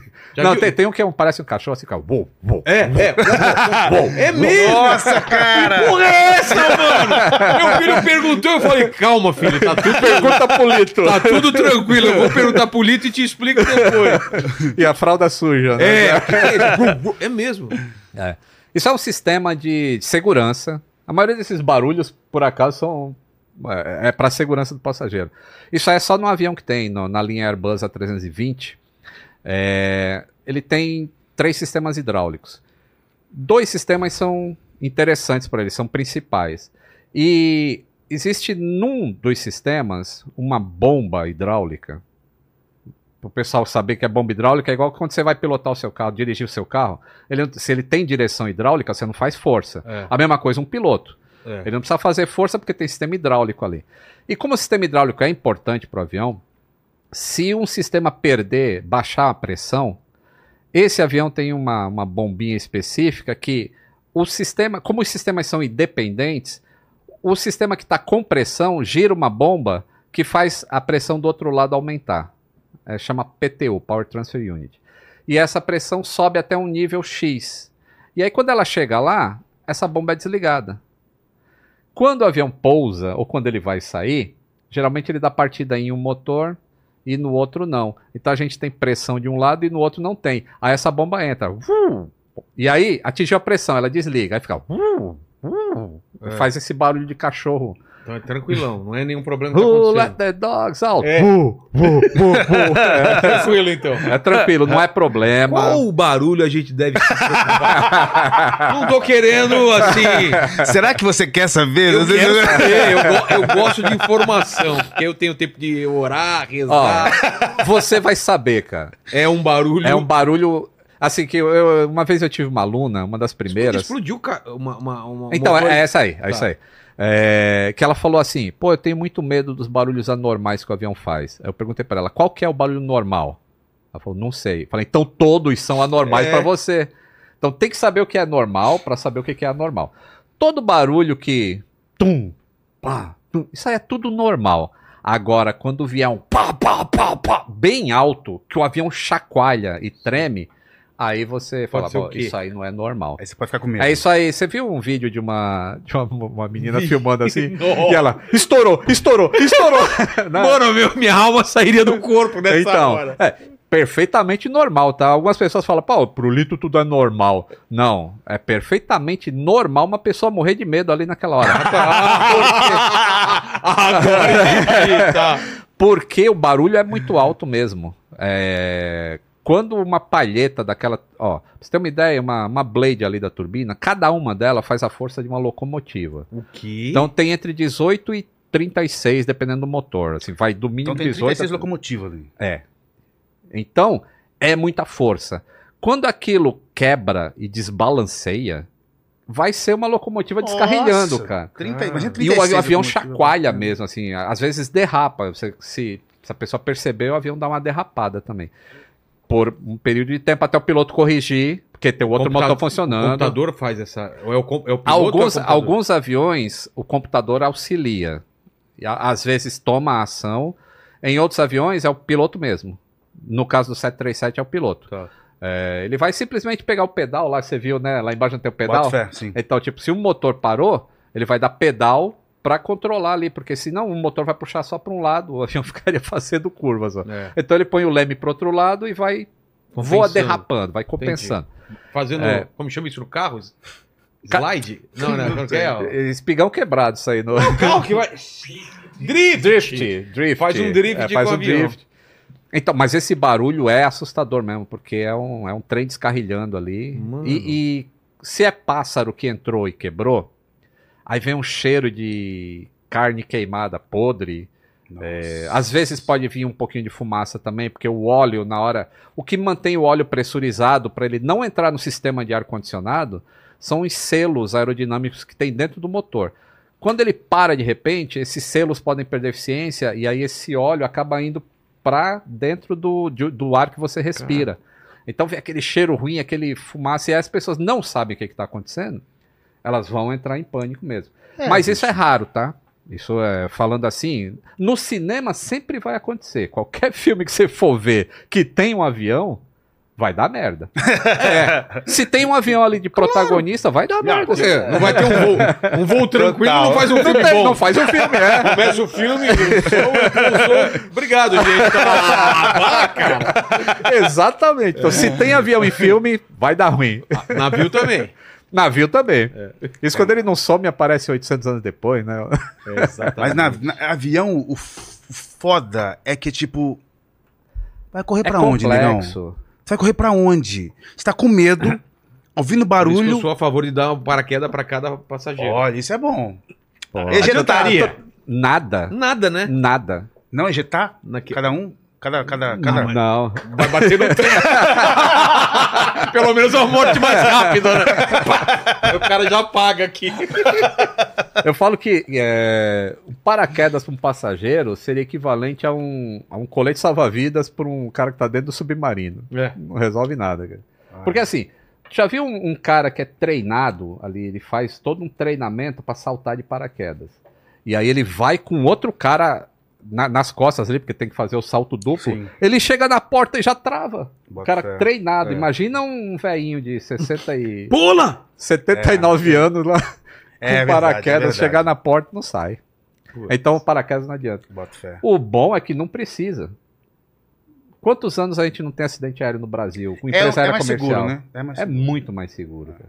A gente tá 16 anos que não morre uma pessoa no avião É. no Brasil, cara. Sendo o aeroporto Congonhas uma loucura que é, né? Eu fiquei É. sabendo. Se você vê tecnicamente aquilo, você fala, impraticável essa porra, como assim? E a quantidade de avião, o espaço é curto, é o, o aeroporto mais perigoso que tem no Brasil, me fiquei, fiquei Hum, sabendo. É assim, O que tem de verdade perigo, nisso? perigo existe em, em tudo na aviação. O que a aviação faz é gerenciar os riscos. Então, se Congonhas tem uma pista curta, que tem prédio aqui, tem prédio ali, tem não sei o quê, você começa a restringir a operação. Então os aviões que decolam e pousam em Congonhas, ele não está com peso máximo de, de decolagem, ele não está com excesso de combustível, ele tem que estar com os dois reversores operando. Então tem um monte de restrição que deixa a coisa mais segura. Então é assim que a aviação trabalha. A aviação trabalha assim. Normalmente a gente faz nossas coisas pensando assim, pô, vai dar certo. Né? Não- todo mundo é otimista, né? É. Vai dar certo, vai dar certo. Na aviação a gente sempre pensa o inverso. Vai dar errado. Então a gente começa a controlar as coisas que vão dar errado. E aí ele acaba se tornando seguro. Aqui- Esse acidente, o último acidente em Congonhas, foi em 2007. É, de lá pra cá, O todas Datan? as é, o Datan. Todas as mudanças que teve em Congonhas, cara, foi justamente para deixar a operação segura. Recentemente, o que, que aconteceu? Três aviãozinho pequeno deram problema ali em Congonhas, que o aeroporto ficou fechado, é o caos, que começa a atrasar tudo.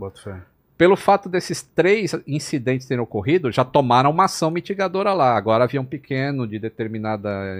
Não pesa- não pousa ia lá. pousar só na pista auxiliar, a menos que seja resgate médico ou ah, se a meteorologia não, não permitir, aí pousa na principal. Então tá sempre se mitigando. Na as aviação coisas. não Se bem dá que isso mole acabou pro de perigo, também, é isso, né? Não dá mole pro perigo, é tipo... Não, é. Se tem alguma coisa... Você tem que mitigar. Assim, porque é, é isso que as pessoas pensam assim, pô, tô lá em cima, pra onde que eu vou correr? É. Então não precisa correr, é só ficar com o cinto de segurança afivelado e esperar o cara pousar que vai dar tudo certo.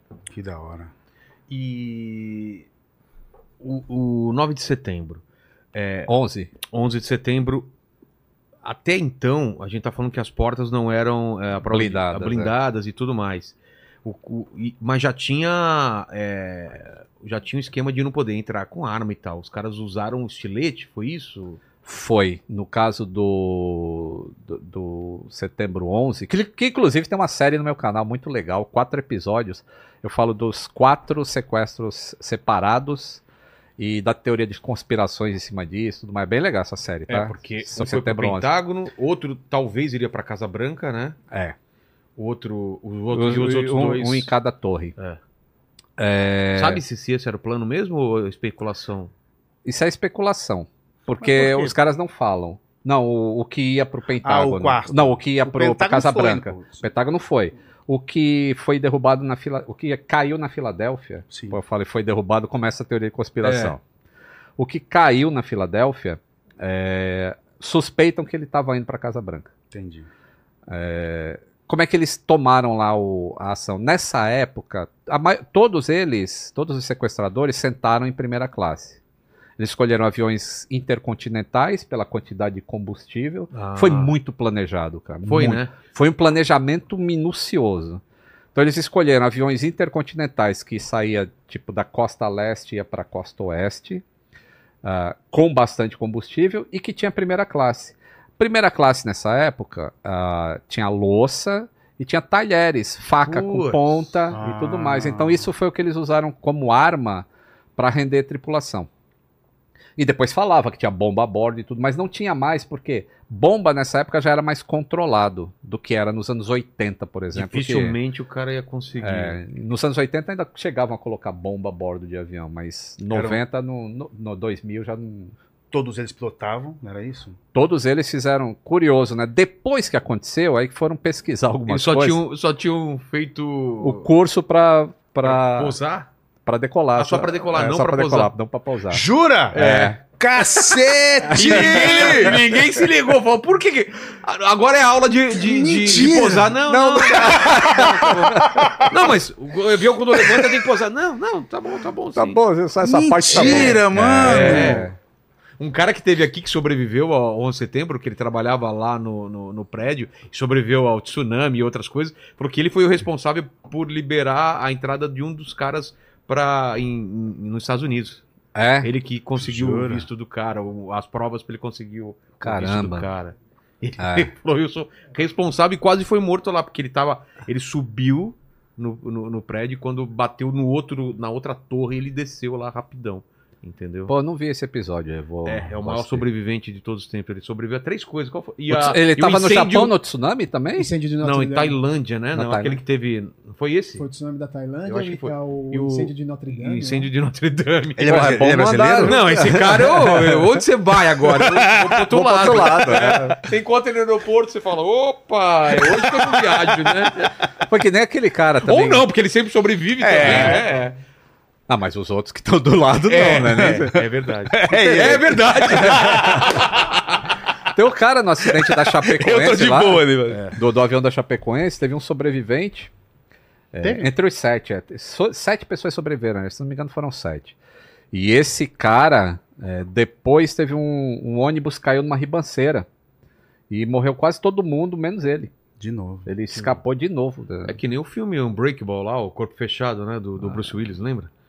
Que ele E- era o- e- o é, único sobre, Assim, tinha sobrevivido num... Ou o cara é mu- tem muita sorte, ou ele é um puta de um azarado que leva azar pra onde ele vai, né? É, então, cara, tem E tem, tem uma síndrome, né? a Wendy pode até falar melhor disso, mas tem uma síndrome que uma pessoa que sobrevive, sobrevive a um evento que morreu muita gente, a pessoa desenvolve essa, essa síndrome de, de único sobrevivente. Mas Aí isso como ela é bom começa é a ruim? questionar, é ruim, É ruim que... entra em depressão, porque Por ela porque ela começa, qual que é o sentido da minha vida? Por que, que eu fui poupado? Ah, e todo tem que mundo fazer alguma não? coisa muito grande, É, talvez. E aí entra nesse círculo. O Aragão é sobrevivente de um, de um, de um avião. né? Renato Aragão é. Renato Aragão é. Sério? É.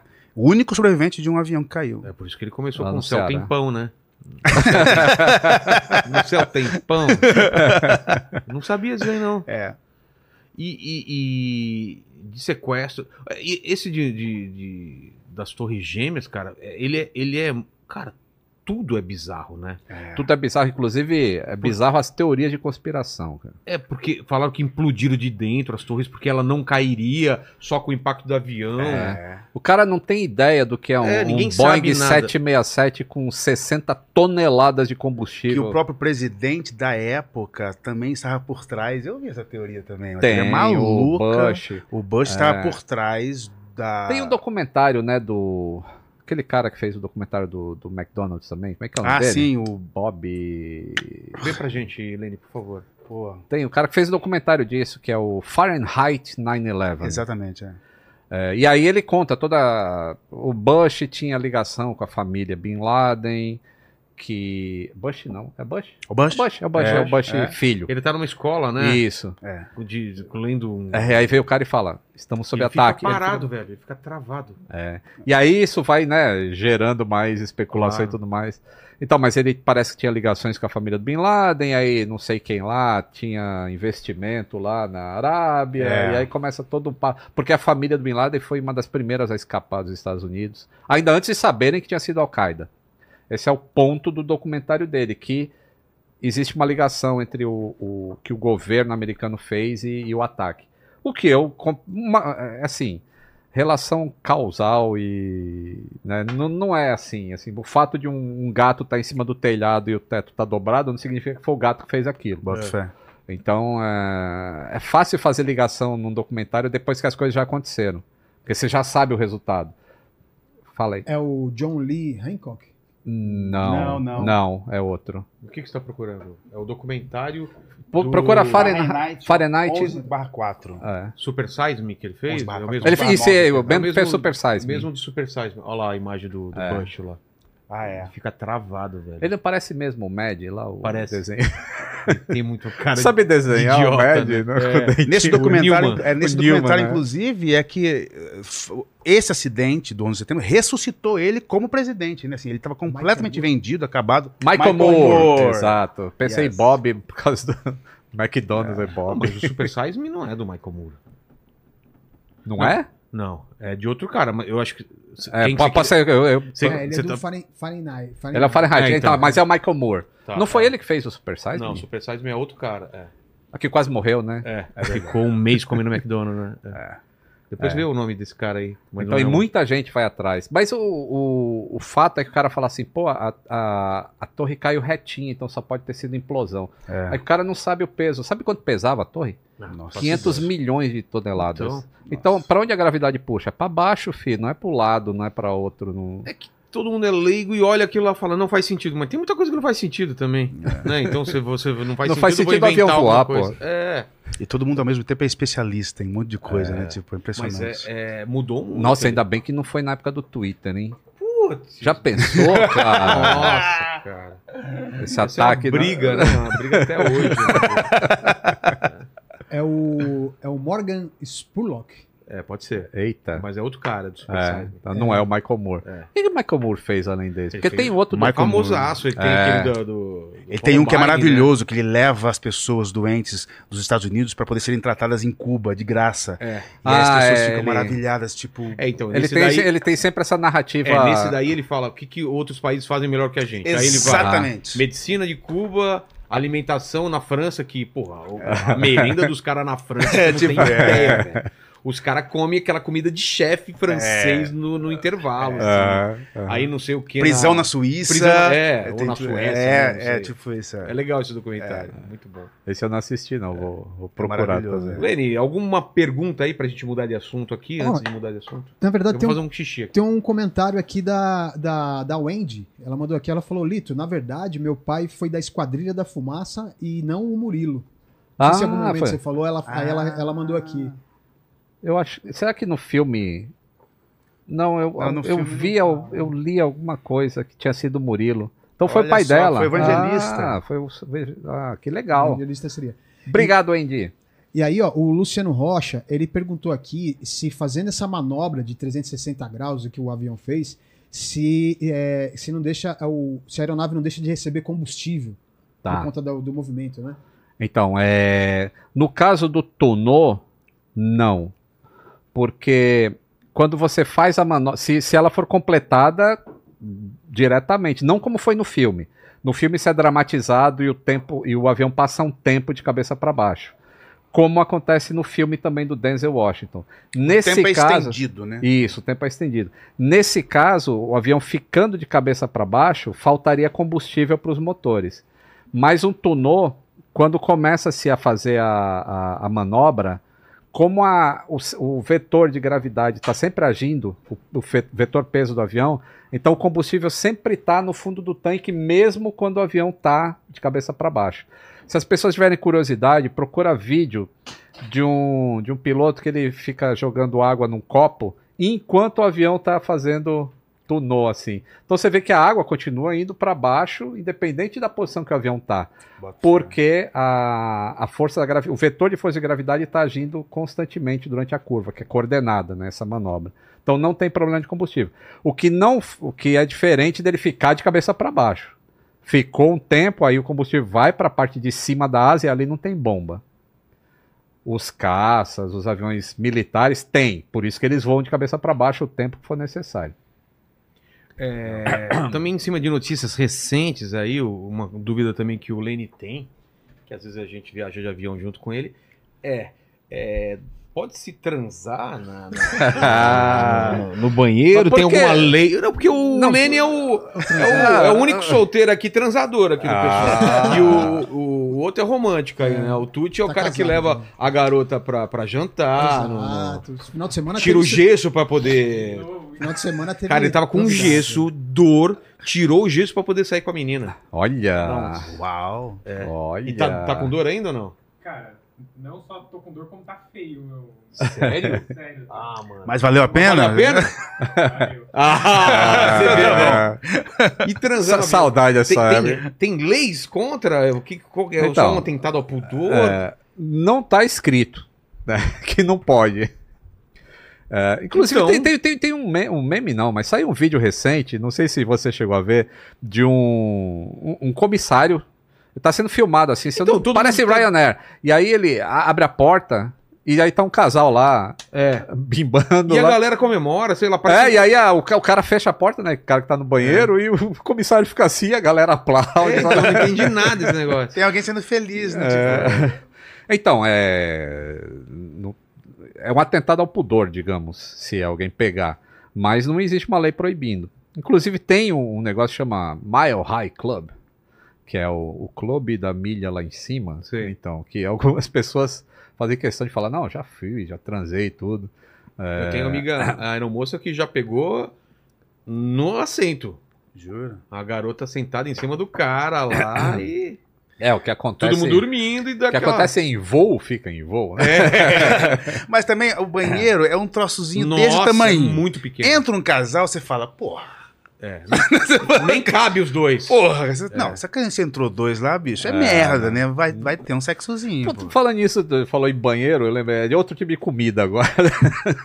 tu viu o cara que cozinhou camarão no, no banheiro, não? Hã? Não viu esse, Como esse assim? meme aí? O cara ficou viral no TikTok. No avião? É, é um gordinho. É um gordinho. que ele, ele. Parece que ele é um chefe. Eu não comeria a comida daquele cara de jeito nenhum, assim, porque ele já tem uma aparência meio. É asquerosa, é. Tá. E aí ele cozinha comida no banheiro de hotel. E aí dessa vez ele resolveu fazer no avião.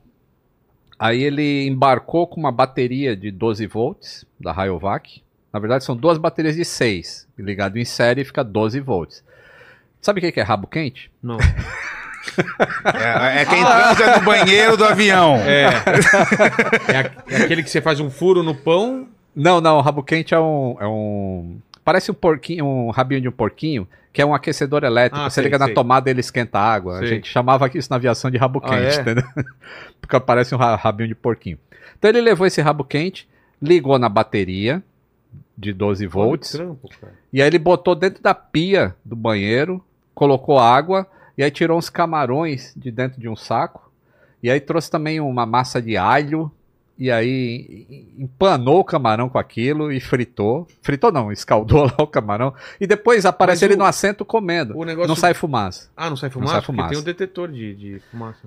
E aí depois ele vai para assento e mostra ele comendo aquilo, né? Falei, pô, é porque pia de avião é um negócio limpo pra É. caramba fazer Oh, comida, né? caralho. Ninguém escarra ali. Nossa. E sem falar que tem gente que lava o bilil ali também, É, né? Então, é, Leni. Leni. Literalmente ele comeu o camarão mesmo. né? Não, e tem, inclusive tem, tem, tem. Eu já tive, eu vou confesso, eu já tive. De ir no banheiro do avião e nem saber como proceder depois, onde a descarga. Tipo, eu ficava assim, tipo, onde é que eu descarga nessa merda? Tipo, aperto É. aqui, aperto. Não, aqui não é. Aqui sai pano. Então, É. tipo, tem gente que deixa lá, inclusive. É, que nem aperta. Você vai cozinhar nessa merda. Tá louco. É, fala que todo mundo lá lava a mão depois ali, né? De fazer o trabalho.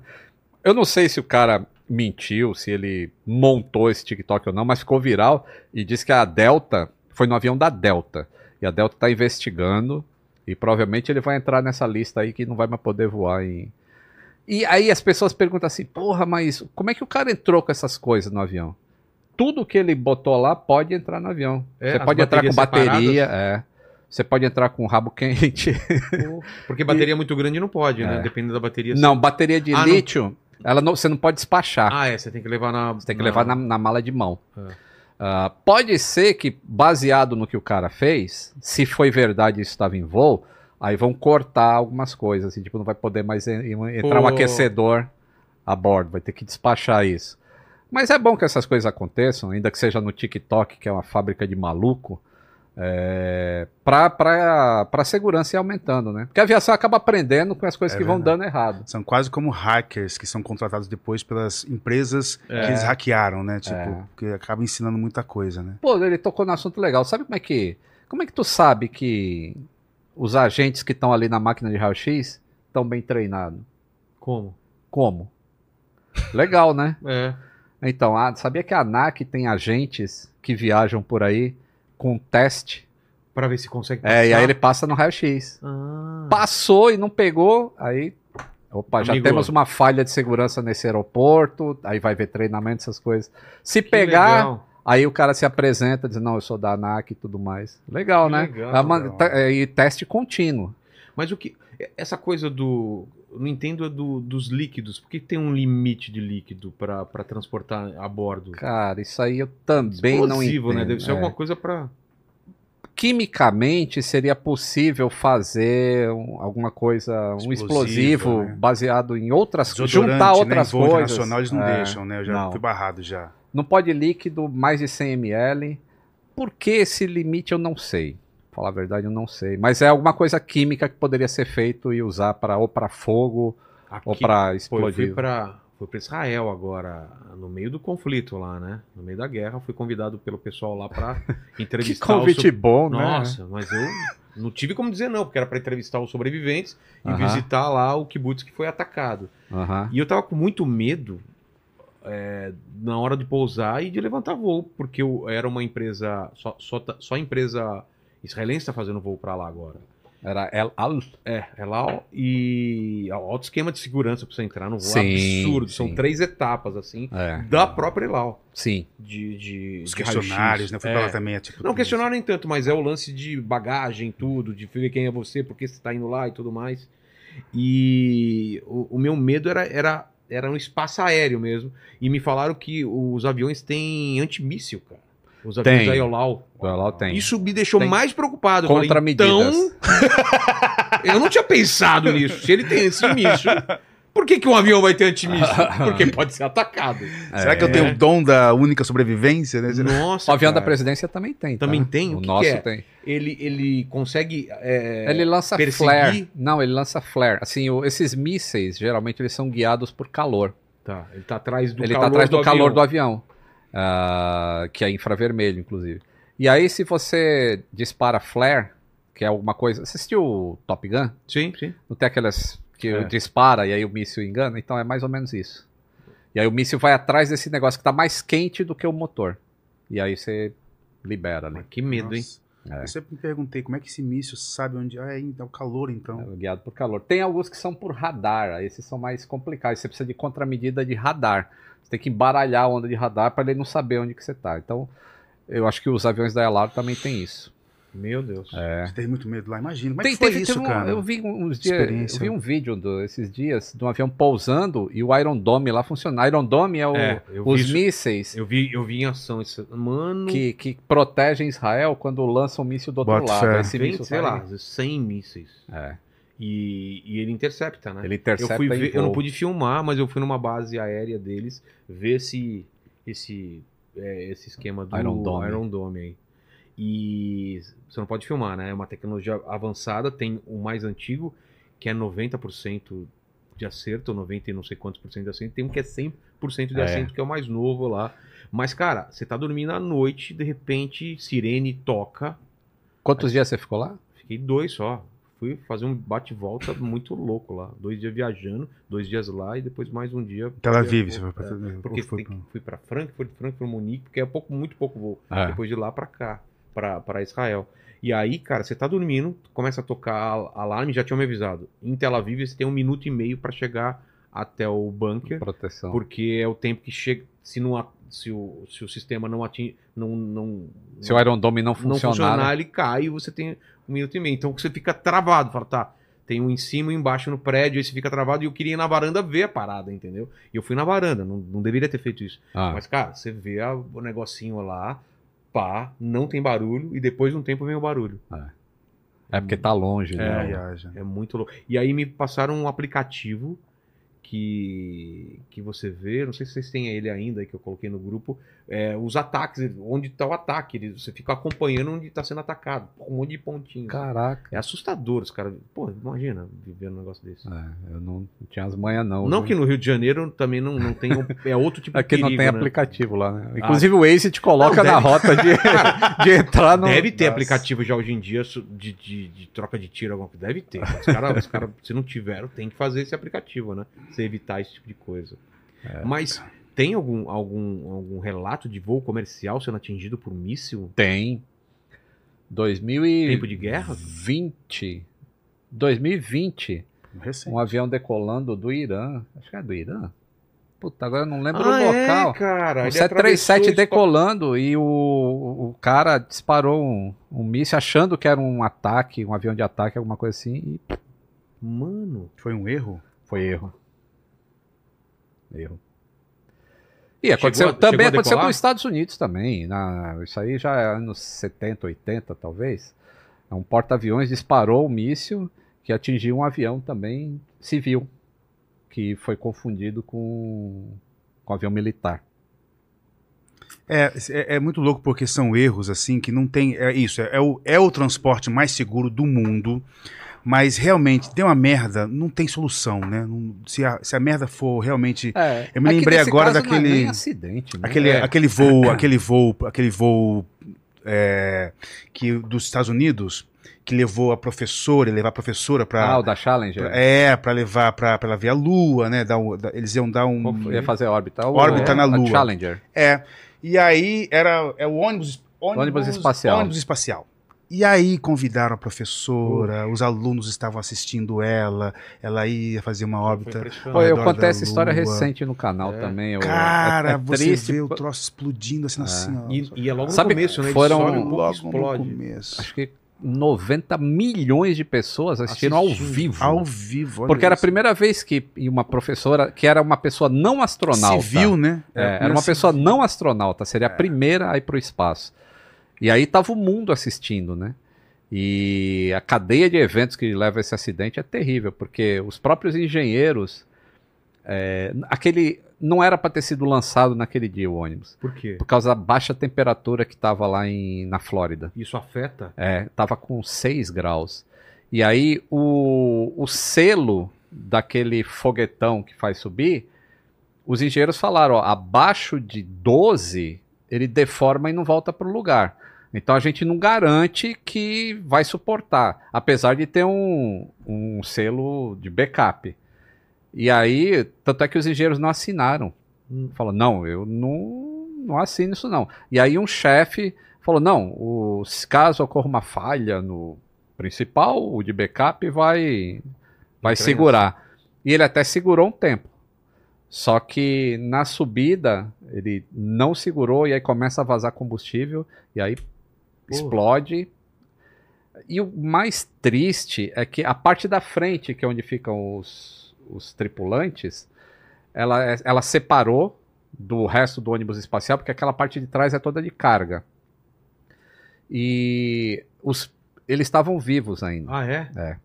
Ele ainda sobe, acho que foi 40 mil pés, se eu, não me, se eu não me engano, quando ele explode, ele ainda sobe mais. Não, 40 mil metros, ele ainda sobe mais 5 mil metros causa da inércia, quando ele começa a cair de volta.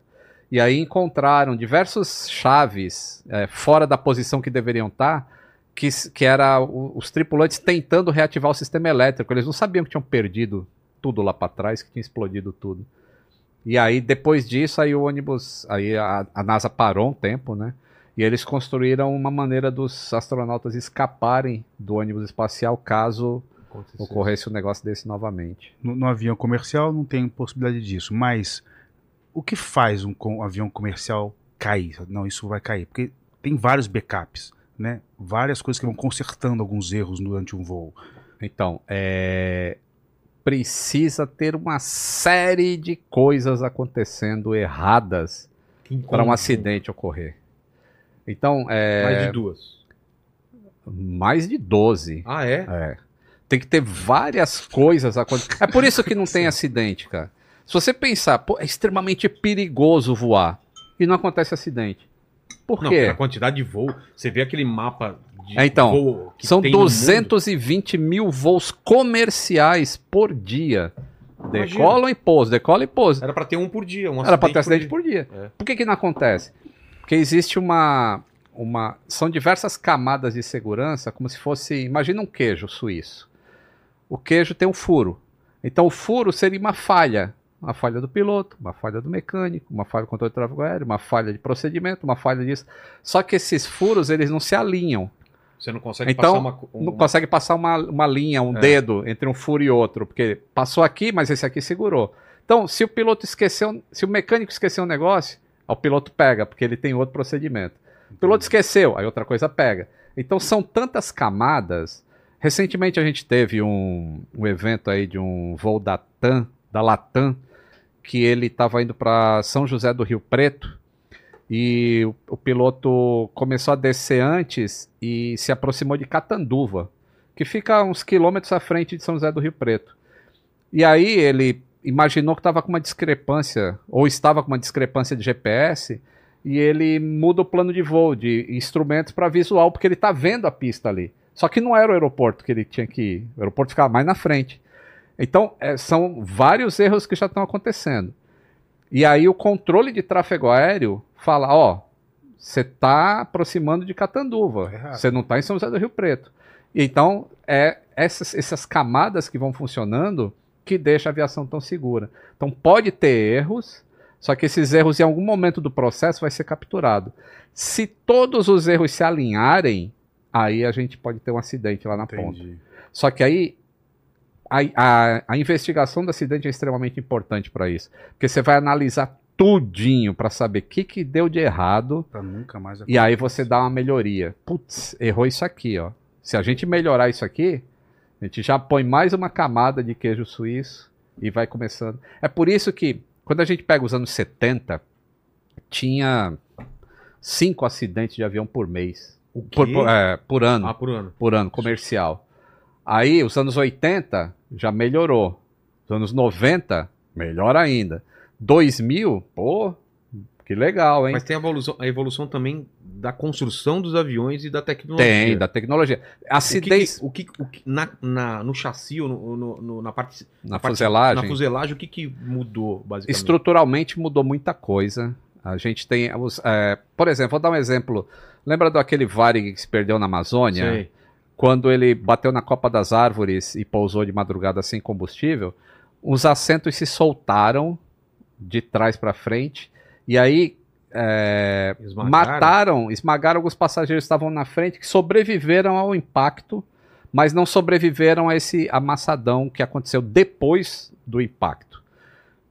Aí você começa a analisar, pô, os assentos resi- resistiam a X gravidades nessa época. Então a gente precisa melhorar a maneira de prender os assentos. E aí melhorou tanto que hoje em dia já teve diversos acidentes em que as pessoas, se fosse nos anos 70, morreriam. E hoje, da maneira que o assento é construído e da maneira que ele é fixado, ela sobrevive. Então não é só. Muita gente fala assim: ah, caiu, acabou, ninguém sobrevive. Sendo que a estatística mostra que cada vez mais os acidentes são sobrevivíveis em Ah, avião. Eu não tô falando de um avião que explode lá em cima Ah, não, ou que cai na vertical, mas os que chega no chão pegando fogo, por exemplo. No passado morria todo mundo. Hoje em dia, os- o tecido, a maté a- o material que é feito a cabine do avião já é um material anti-chama, antitóxico. Ou seja, mesmo que você respire aquela fumaça, você não vai morrer como aconteceu no acidente de Orly, da Varig. Morreu todo mundo que tinha sobrevivido ao impacto, mas por inalar aquela fumaça, morreram. Morreu. E hoje em dia isso não acontece mais. Então a tecnologia vai melhorando muito também. Então você pega uma melhoria de tecnologia, uma melhoria de procedimentos para pilotos, para mecânicos e tudo mais, e a gente tem uma aviação cada vez mais segura. Da hora. Ah, 2018, a gente teve zero acidente no mundo comercial. E olha que no mundo a gente tem Rússia, a gente tem Indonésia, a gente tem alguns países que não estão no mesmo nível que o Brasil tá, que os Estados Unidos estão. Porque muita gente fala assim: ah, no Brasil, o Brasil tem jeitinho. Ah, não é possível. Eu vou no mecânico, o mecânico faz gambiarra, não vão fazer no avião. Isso, tem uma- tem uma- isso é interessante, É, né? Porque- Pensa assim, aí só que o Brasil é, um dos países que tem a, a, a nota da ICAO de cumprimento de procedimentos e novos procedimentos mais alto do que os Estados Unidos, Olha só. Que da hora.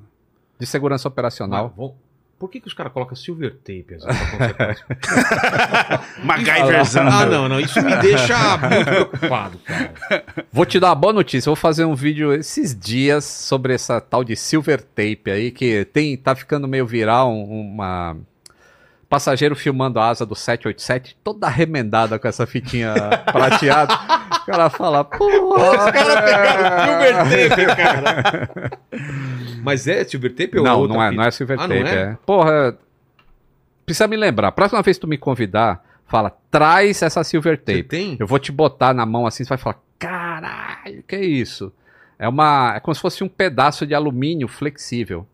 Aquilo não é uma fita durex assim, você Mas, precisa, mas ela faz curva. ela faz curva, você molda ela no- na parte que você Pô. quer colocar. E é soldada. Não, ela é, Não? ela é um adesivo extremamente Adesivo resistente. Ela resiste aí a 900 km por hora, resiste a raio ultravioleta, baixas temperaturas, altas temperaturas. Mas é um paliativo. É um paliativo, ela só serve para falar assim, ó, eu vou ficar aqui até alguém resolver o meu problema. E eu Porque, assim, falando, resolve logo.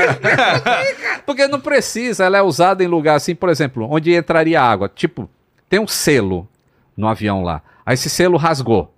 Aí, pô, tu vai parar o avião, É. deixar 250 passageiros no chão porque um selo tá rasgado? Não, você põe essa fita em cima, ela vai resistir o que tem que resistir, é aprovada pelo fabricante, e aí põe os passageiros pra dentro, vai todo mundo feliz pra Miami, pra Entendi. onde tem que ir, entendeu? Sem parar o avião. Quando o avião for fazer manutenção, aí arranca essa fita e aí faz, troca o selo. Mas aí ele já tá programado pra fazer, entendeu? É assim que funciona. Esses Massa, aviões de, de hélice, né? É, é, A TR. é, É o nome do meu cachorro, a TR. a TR. E- mas é, é turbo hélice. Turbo hélice. Por que que. Não sei se é coincidência, mas todos os pneus desses aviões parece que estão meio murcho. Já percebeu isso? Eles estão não tão redondinhos, eles estão bem também enfiados no, no, no- Todos eles são. Por Por quê? causa do peso. É, mas é normal. Por que não coloca mais no calibra melhor esse negócio? O calibra melhor aqui, não é? Não. Se fizesse o sonho de um, um fabricante de pneu é ter um pneu de trator ali no avião, entendeu? Gigante. É. Só que o sonho do engenheiro que faz um avião é ter uma rodinha desse tamanho. Fica essa briga. É, então fica essa briga. Aí aquele é o tamanho que falou: não, tá bom, murcha um pouquinho aqui pra aguentar o peso, mas ele também não vai estourar, beleza? Beleza. É peso, tudo é, é em matéria de peso. A gente precisa de um negócio que seja resistente e Leve. leve o suficiente. Então por isso que ele dá a impressão, é, o avião tá bem pesado, ele fica meio achatadinho embaixo. O bom é que na hora de- do excesso de velocidade, se, a- se você tivesse uma câmera de alta velocidade para filmar um pneu de avião, na hora que ele está ali em 250, 270 km por hora, você conseguia ver a parte de trás do pneu fazendo uma, uma deformação, assim, Ah, ela, é? ela fica colada fica no redondo, asfalto. É, Fica e- um pouco é, bicudo. vi uma gota, assim. É? É coisa maravilhosa, cara. Maravilhoso. Porque- ó, tu pensa assim, ó. um- uma carreta que tá levando aí, sei lá, Toneladas. 70 toneladas de, de- de- de cimento. Essa carreta, ela não vai chegar a 100 km por hora. Carreta é pra andar ali 80, né? No máximo. né? No máximo. Então ela leva muito peso com baixa velocidade. Aí vamos pro Fórmula 1. Fórmula 1 é altíssima velocidade com peso mínimo. Aí avião o que que é? Alta velocidade. altíssima velocidade Muito e peso. altíssimo peso. Então o pneu tem que ser especial. E é um bagulho especial. E pra suportar o que eles suportam sem estourar, cara. Tipo, No filme pneu tem uma, uma, uma visão assim, um tem take- na hora que o trem tá. um tá take é baixando, do é. pneu, assim, pneu da frente, assim. É, É, é com fumaça. é. Uma coisa que sempre me preocupou também é o trem do- de pouso não, não baixar. Aham. Tem, tem como fazer isso manualmente. Vai o mané lá e. e- é, sei lá. O Mané é o piloto ali no caso, É né? mesmo? É. Porque é hidráulico a parada. É, na verdade, ele desce por gravidade. Ele não precisa de sistema hidráulico para descer, ele precisa para subir. Ah, porque ele é muito pesado. Então, a Você força aperta um hidráulica é para ele subir. Tá. Para descer, normalmente é alguma trava elétrica que você abre e som. deixa ele descer por gravidade, ele acaba travando no lugar. O que pode acontecer de errado é ter um problema no sistema hidráulico que cria um calço, que aí ele não desce, aí ele fica preso ali. Então você precisa fazer determinados procedimentos para ele descer por gravidade ou de maneira manual. Tem também. E aí tem, tem a maneira manual. Mas isso é evento muito raro, cara, pousar de barriga, mas até nisso, lembra que eu falei que na aviação tudo é pensado no que vai dar errado, não no Bota que vai dar fé. certo. Então errado. os engenheiros já, já projetam o avião para ele pousar de barriga, sem nenhum mesmo? trem. É. Mas aí pega fogo. Não Sai pega faísca fogo. pra caramba. Sai faísca pra caramba, que É. aí o esmeril, né? Nossa! Tem umas cenas bonitas aí de. Mas de- aí você, Tem. você estraga a maioria dos roteiristas. Porque todos os roteiristas de acidente de longa, de avião. Pousou no, no- no- na barriga, Mano. vai explodir o negócio. É. Vai explodir. Sempre trava. Sempre trava, né? O, Não, o, roteiri- o roteirista ele põe assim, né? Despressurização é o que eles mais gostam. É. uma das coisas que mais dá medo em passageiro, por quê? É um evento raro de acontecer na aviação, mas em cinema sempre vai ter a despressurização. E na hora que despressuriza, é aquele. Oh, aquele monte de vento dentro, cabelo voando do- dos passageiros, jornal. Ninguém lê jornal, não tem mais nem jornal aberto. É, mas no cinema tem jornal saindo. voando. é verdade. Agora tem que fazer os iPads iPad, voando. né? O roteirista adora isso, cara. Mas na vida Não, real. cara, e trem de pouso sempre, assim. Quando tá chegando, tá tudo resolvido. Peraí, calma. Não. O trem de um- pouso vai travar. Teve um, um- Esses dias aí um cara abriu uma, uma, uma porta de avião em voo. do- Então, mas dá Ele pra tava abrir? sentado. Porra, eu, eu- É assim. Eu achei que não dava. Pela, pela pressão. Vou falar assim, ó. Os aviões. é insano. Deixa eu ver, Não, é. deixa É eu ver porque- como eu vou falar É porque isso. depois da corte aqui, eu, ó. É, é, é. Pensa bem. Vamos lá. Os aviões de última geração não tem como abrir a porta em voo. Tá? Se uma porta abrir em voo, você vai morrer? Não. Não vai, porque se você morresse, paraquedista não saltava. Por paraquedista sair do É. avião não tem que abrir a porta? É. Então, ninguém morre. Você salta. filmes a gente vê sendo sugado. É, vai, vai um monte de gente embora, E né? não é assim? E não é assim. Ah. Então o que acontece? Ó? É, Para uma porta abrir em voo, o avião tem que estar quase despressurizado. Ele tem que estar com uma pressurização muito pequena, senão a porta não abre. É impossível abrir uma porta de avião em voo com ele pressurizado. Esse cara que abriu a porta, o avião já estava a menos de um minuto de pousar. Ah, Então a diferença de pressão entre o que estava dentro do avião e o que estava do lado de fora era mínima. Aí ele conseguiu abrir. Porque esse avião é de uma geração que não tem travas elétricas. A nova geração já tem. Mesmo sem com o avião despressurizado, Não, como não. essa trava elétrica sabe que o avião está voando e não está no chão, não vou deixar a porta abrir. É um sistema de lógica. Então, a resposta correta é: hoje em dia, na geração atual, mesmo com o avião despressurizado, a porta não abre porque existem travas elétricas. E o que aconteceu com esse cara? Ele, eu não sei exatamente, porque como foi num país oriental, Ah, a tá, gente tá. não sabe. Mas eu acho que ele tomou um cacete. É, mas ele não caiu pra, pra fora. Não, não caiu. Então, a porta abriu, é, e aí entra a questão dos engenheiros pensarem nas coisas. A porta do avião, desse avião, ela abre para frente.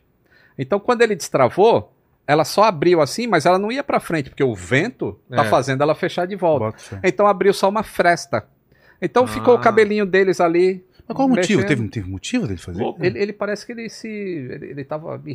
Não se sei, ele matar. tava ansioso, queria chegar logo. Aí- Nossa, que legal. Não, o legal é que aí eu, eu- isso eu fiz um vídeo que eu falei, pô, essa Porque empresa se aérea. queria se matar, tem, que ser lá de cima, né? Não, e não era nem se matar, mas essa empresa aérea específica, esse assento ficava na janela de emergência. Eu nunca vi isso. Na janela, não, na, na saída de emergência.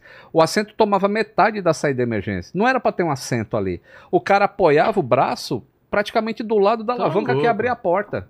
Pode ter sido um acidente, talvez. ou Não, não foi acidente, foi, ele, foi intencional, mas assim, eu acho que essa empresa lá, eh, eles têm que avaliar, eh, reavaliar esses critérios, porque você pega o avião da Latam, por exemplo, é o mesmo avião, os assentos são diferentes. Não tem um assento na saída, ele fica mais para trás, então não tem como o cara intencionalmente abrir. Tem que ter uma reunião nessa companhia e falar, gente, olha só, esse é um queijo suíço. Fala assim, com certeza eles vão modificar, porque o órgão que investiga não, não dá moleza não, cara. É, né? A gente fez um programa aqui sobre tecnologia dos próximos anos e eu- uma das, da- das linhas de, de- de pesquisa é na impressão 3D de avião, também estavam falando. Já fa- tem isso hoje. Então, mas os caras estavam falando de fazer uma. É fuselagem? Eu não sei como. A casca de fora. O que é? É fuselagem. Fuselagem, É. tipo airado, que diminuiria 80% ou 70% do, do peso. Sabe que nem soufflé? Aham. É a mesma força, a mesma estrutura, só que airado por dentro, que diminu... cara, ia diminuir o peso e, portanto, a quantidade de combustível para fazer voar. Portanto, Isso- o valor da passagem, porque dizem que é o É. que aumenta muito o valor da passagem é o combustível, Cara, né? isso, isso não diminui. Não, né? mas... Vou ganhar mais agora, né? Ai, pô, ó, eu sou. A passagem de avião é barata pra caralho. Pelo que. Pelo que. Se O eu, se, trampo que é. é, se eu botar vocês pra visitar um processo de aviação, quando você for no hangar e ver a quantidade de, Pessoas de envolvidas. pessoas envolvidas em cada inspeção de cada coisa, Magnaflux, inspeção de raio-x, os componentes que são trocados a cada 100 horas, esse monte de processo, e você fala, caramba, como é que avião faz dinheiro vendendo passagem a 1.500 reais, cara? Entendi. Não sei, a aviação não faz dinheiro. Você quer ser um bilionário, seja trilionário e investe na aviação. Aí você vira bilionário. Em em pouco tempo você vai ser milionário. Mas qual que é o. Como que eles ganham dinheiro então? Não sei. Não ganha. Será? É primeira difícil. classe, sei lá, gente. Ó, hoje em dia até estão ganhando, porque é, o marketing faz coisas maravilhosas, né? Tipo, antigamente existia a primeira classe, executiva e econômica. Aí o marketing falou, pô, vamos acabar com a primeira classe e vamos aumentar a executiva. A gente mantém o mesmo preço e fala que o cara tá voando um negócio espetacular.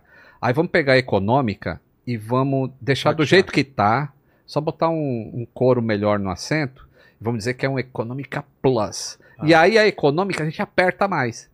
E aí não mudou muita coisa, só que o cara se sente mais e aí eles aumentam o preço da passagem, levando mais gente agora numa primeira classe. Entendi. É tipo então isso. acaba lucrando. Mas isso são poucas empresas, né? Tipo, você pegar as, as nacionais, não dá pra fazer isso. Tem, o- tem o assento comfort. É. É, o assento comfort. É, agora é executiva, econômica premium, econômica plus e econômica. Econômica pobre. Que- que a econômica gente pobre é vai? aquela, né, do, do... Assim, você vai entrar no avião, aí o cara fala, se você é do grupo 5, 6 D, e é 7, aí. já checa sua bagagem aqui, não vai ter lugar É. pra você botar sua, sua mala Checa dentro. sua bagagem, a gente vai despachar essa bagagem. De graça! De graça, não sabemos se ela chega, mas... E, cara, É. e tava, tinha um projeto de fazer aquela escadinha pra aproveitar melhor. Vê se você acha essa, essa Ah, imagem. Já pô, viu isso, cara? Eu vi. Nossa. Eu meti É o pau nesse cara. outra, assim. Assento do peido, eu falo. É. isso aí. Porque... Fica na bunda do cara, É, tá fica na na bunda do cara, cara. né? Tu viu isso aí? Não, Não Já vi isso aí. O cara fez um, assento em cima do outro, acho que o Lenny vai achar aí. Pra avião, É. É. Nossa, cara. Aquilo lá vai ser um... Procura assento do peido, deve aparecer uma thumb do meu. Ah, é? do- do- acho que no meu vídeo, acho que eu falei isso, ou no Twitter, não lembro agora. E de tecnologia, o que, que você tem lido aí, de coisas que estão pesquisando? É, Pra aviação? A gente falou, tava falando aqui na possibilidade de aviões elétricos, ainda é muito complicado pelo peso da bateria, Sim, né? sim. Para avião de longo, É. longo curso, né? Pros, pro transporte, eu, eu acho que a, a mobilidade, esse, né, quando quando eu saio de lá da minha casa para chegar aqui, é Um uma hora e meia, Vai cara. rolar uns drones aí, né? Drone vai rolar, cinco passageiros, É. De estações, distância né? curta. Não é. casa a casa. Você vai para um lugar Isso, vai desse é. lugar para outro. É. Isso. Então isso vai, isso vai existir. Não, no não Brasil, porque não, não No rolou Brasil aero. inteiro. Não, Olha o lá. Brasil. O Brasil é extremamente avançado. Olha lá. ó. Você Olha tá a com cara. Você tá com a cara na bunda da pessoa ali, ó. E o pior é que estão financiando esse menino aí, cara. É, Mas isso não, esse menino que tá aí, com essa cara, Sei. ele é o, é o cara que projetou esse assento. Ah, é? Ele tá com muito uma cara de merda, assim, tipo. E aí eu, eu não sei quem tá financiando, porque nunca vai ser aprovado isso. Por quê? Por causa de uma evacuação. É. Na hora de uma evacuação, como é que você faz? Uma evacuação de emergência com gente em cima, gente embaixo. Então, eu não sei o que que dá um. Não sei. Tá. Mas enfim. Já é nasceu morto, né? Mas vem cá, mas no Brasil não rolou o aerotrem, vai rolar. Vai. Não, para essas O drone. coisas- um, um dos projetos mais avançados do mundo em sistema de drone de para levar passageiros é no Brasil. O Brasil É mesmo? É, o, o IVE da Embraer, que é uma é um spin-off da Embraer.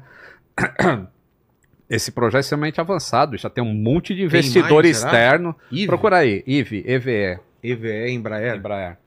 É, Isso vai extremamente avançado. E a Embraer, a Embraer é foda, né? A Embraer, A é Embraer. o Brasil que dá certo.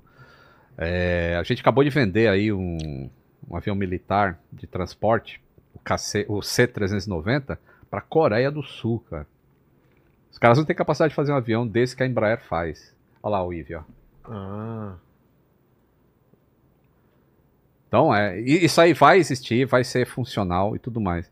E hoje está se pesquisando que, que a aviação também tem muitas leis assim que precisam ser cumpridas. Uma delas é que até 2050, pô, a gente está perto, hein? a gente está em Sim. 20, 20 para 24, né? É. Então, em 25 anos, a emissão de poluentes de avião tem que ser zero. Zero emissions.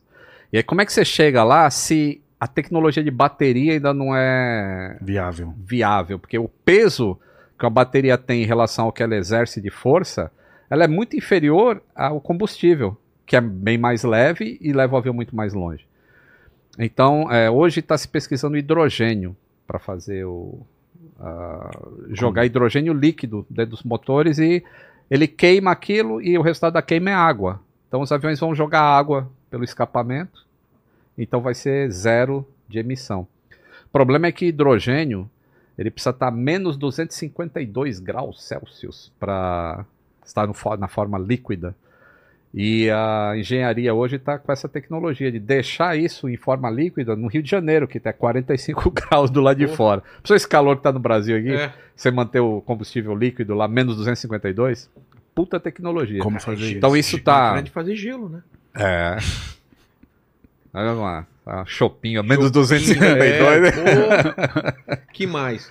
Drone. Tem, é, os materiais, né? Então, cada vez, né, você falou da impressão 3D. A impressão 3D já é usada hoje tá pra fazer o quê? para algumas peças dentro do motor, dentro da turbina. né? Eu falo turbina para o pessoal É, mais, entender. é, mais usa o, o leigão mesmo, né? Porque quem assiste meu canal sabe que turbina é uma coisa, motor é outra.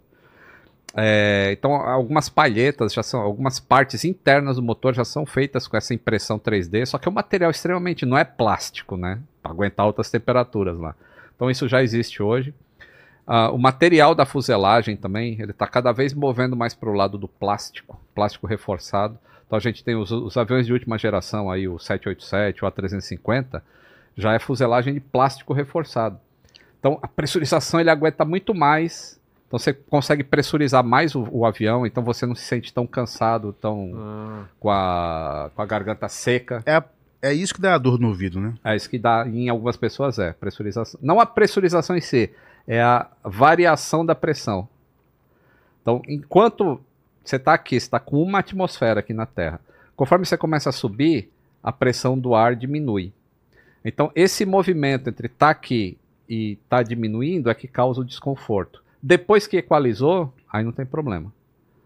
Então, isso, algumas pessoas são mais sensíveis para isso. Mas eu sou de boa.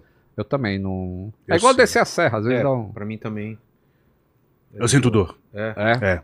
Eu atravessei. Foi muito punk. Falaram que ia ser punk, mas pra mim foi tranquilo.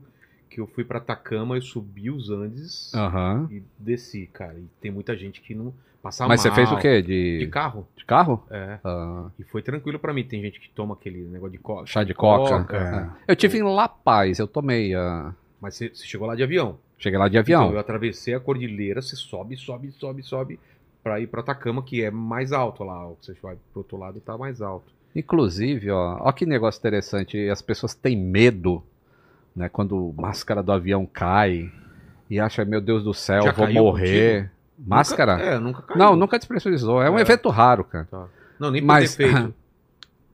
Não, já, já, já caiu por turbulência. É? Mexeu tanto o avião que a portinha abre e ela cai. Não Tá. quer dizer que o avião despressurizou, só que aquela portinha é tão sensível para na hora que precisar ela abrir, que na- no balanço ela pode abrir e cair uma máscara.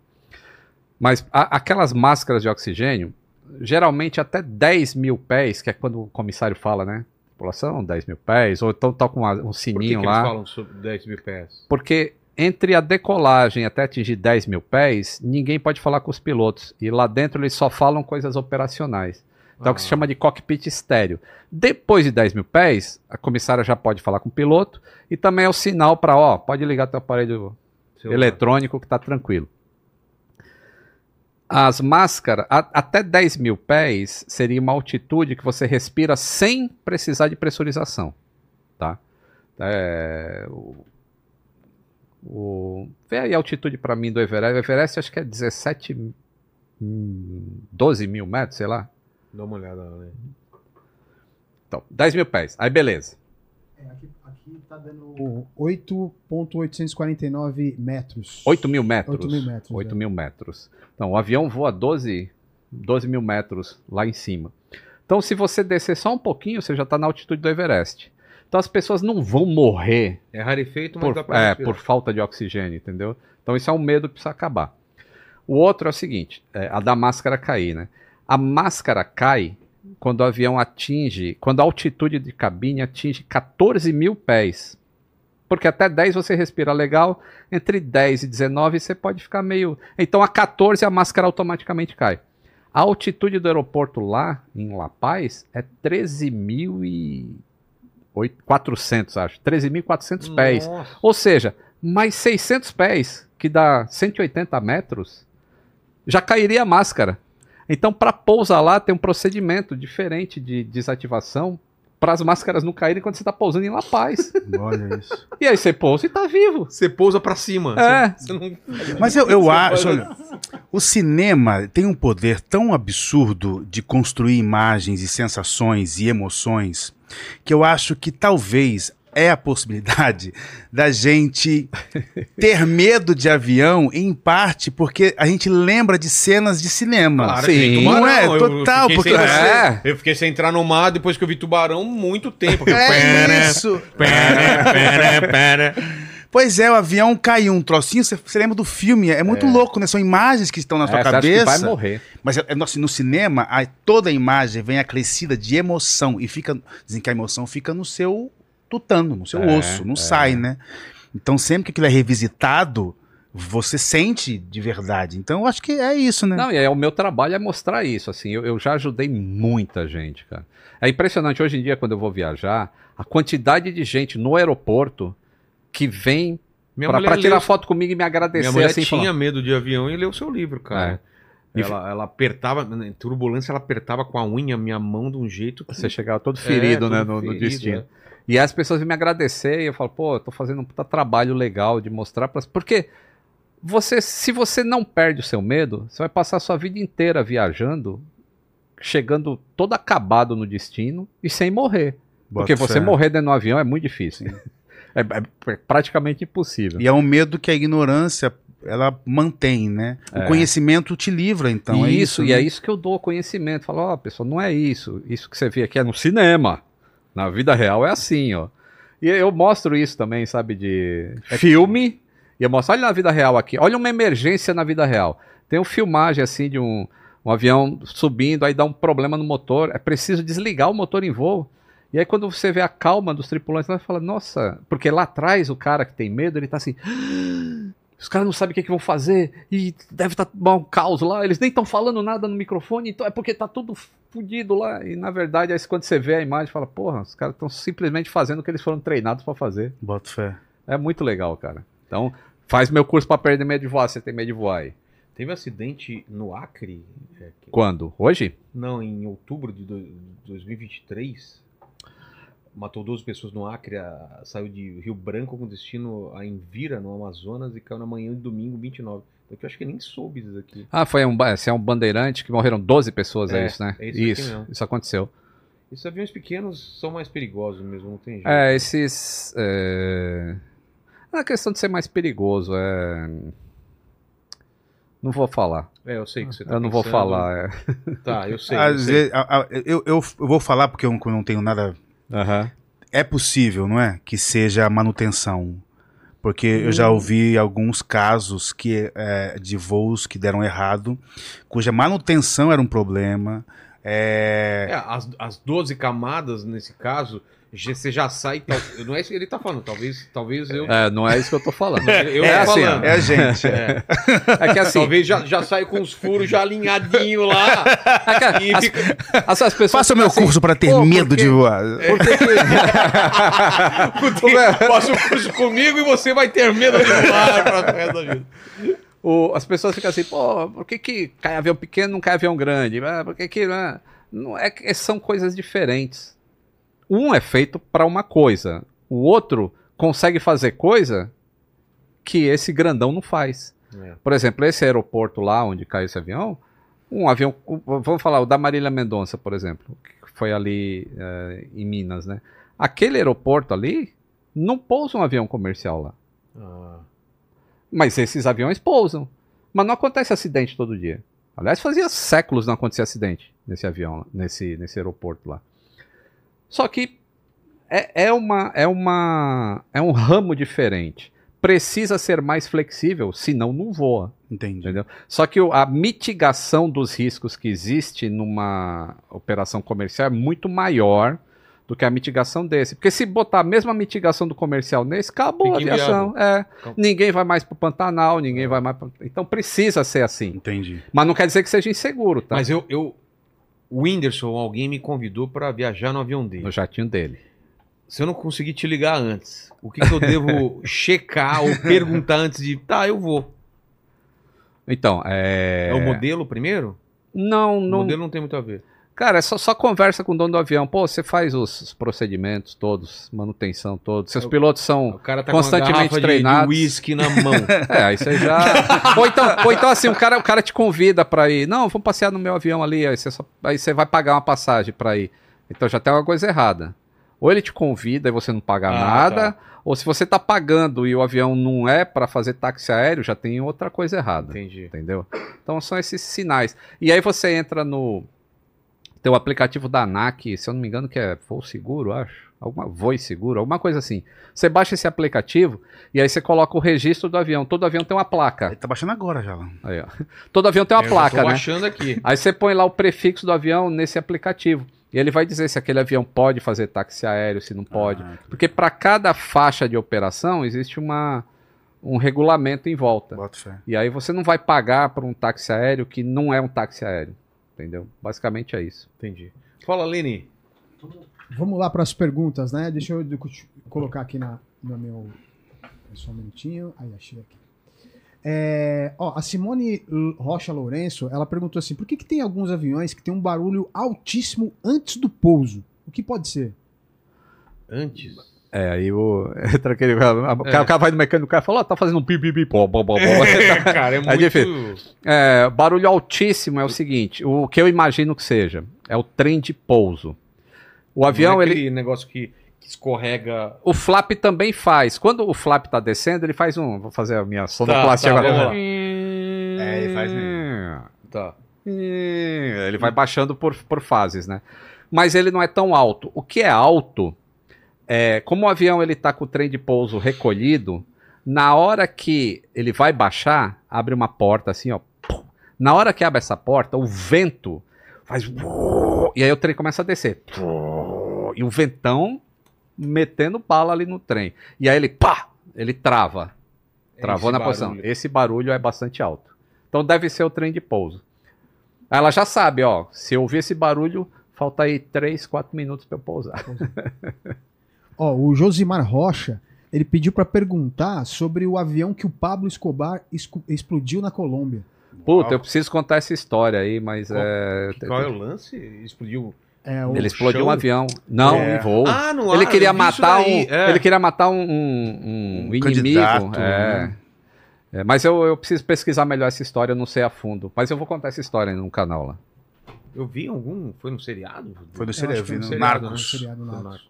Ó, o Souza, ele pediu para falar da, eh, da Ryanair, que pretende colocar os, colocar os passageiros em pé no voo.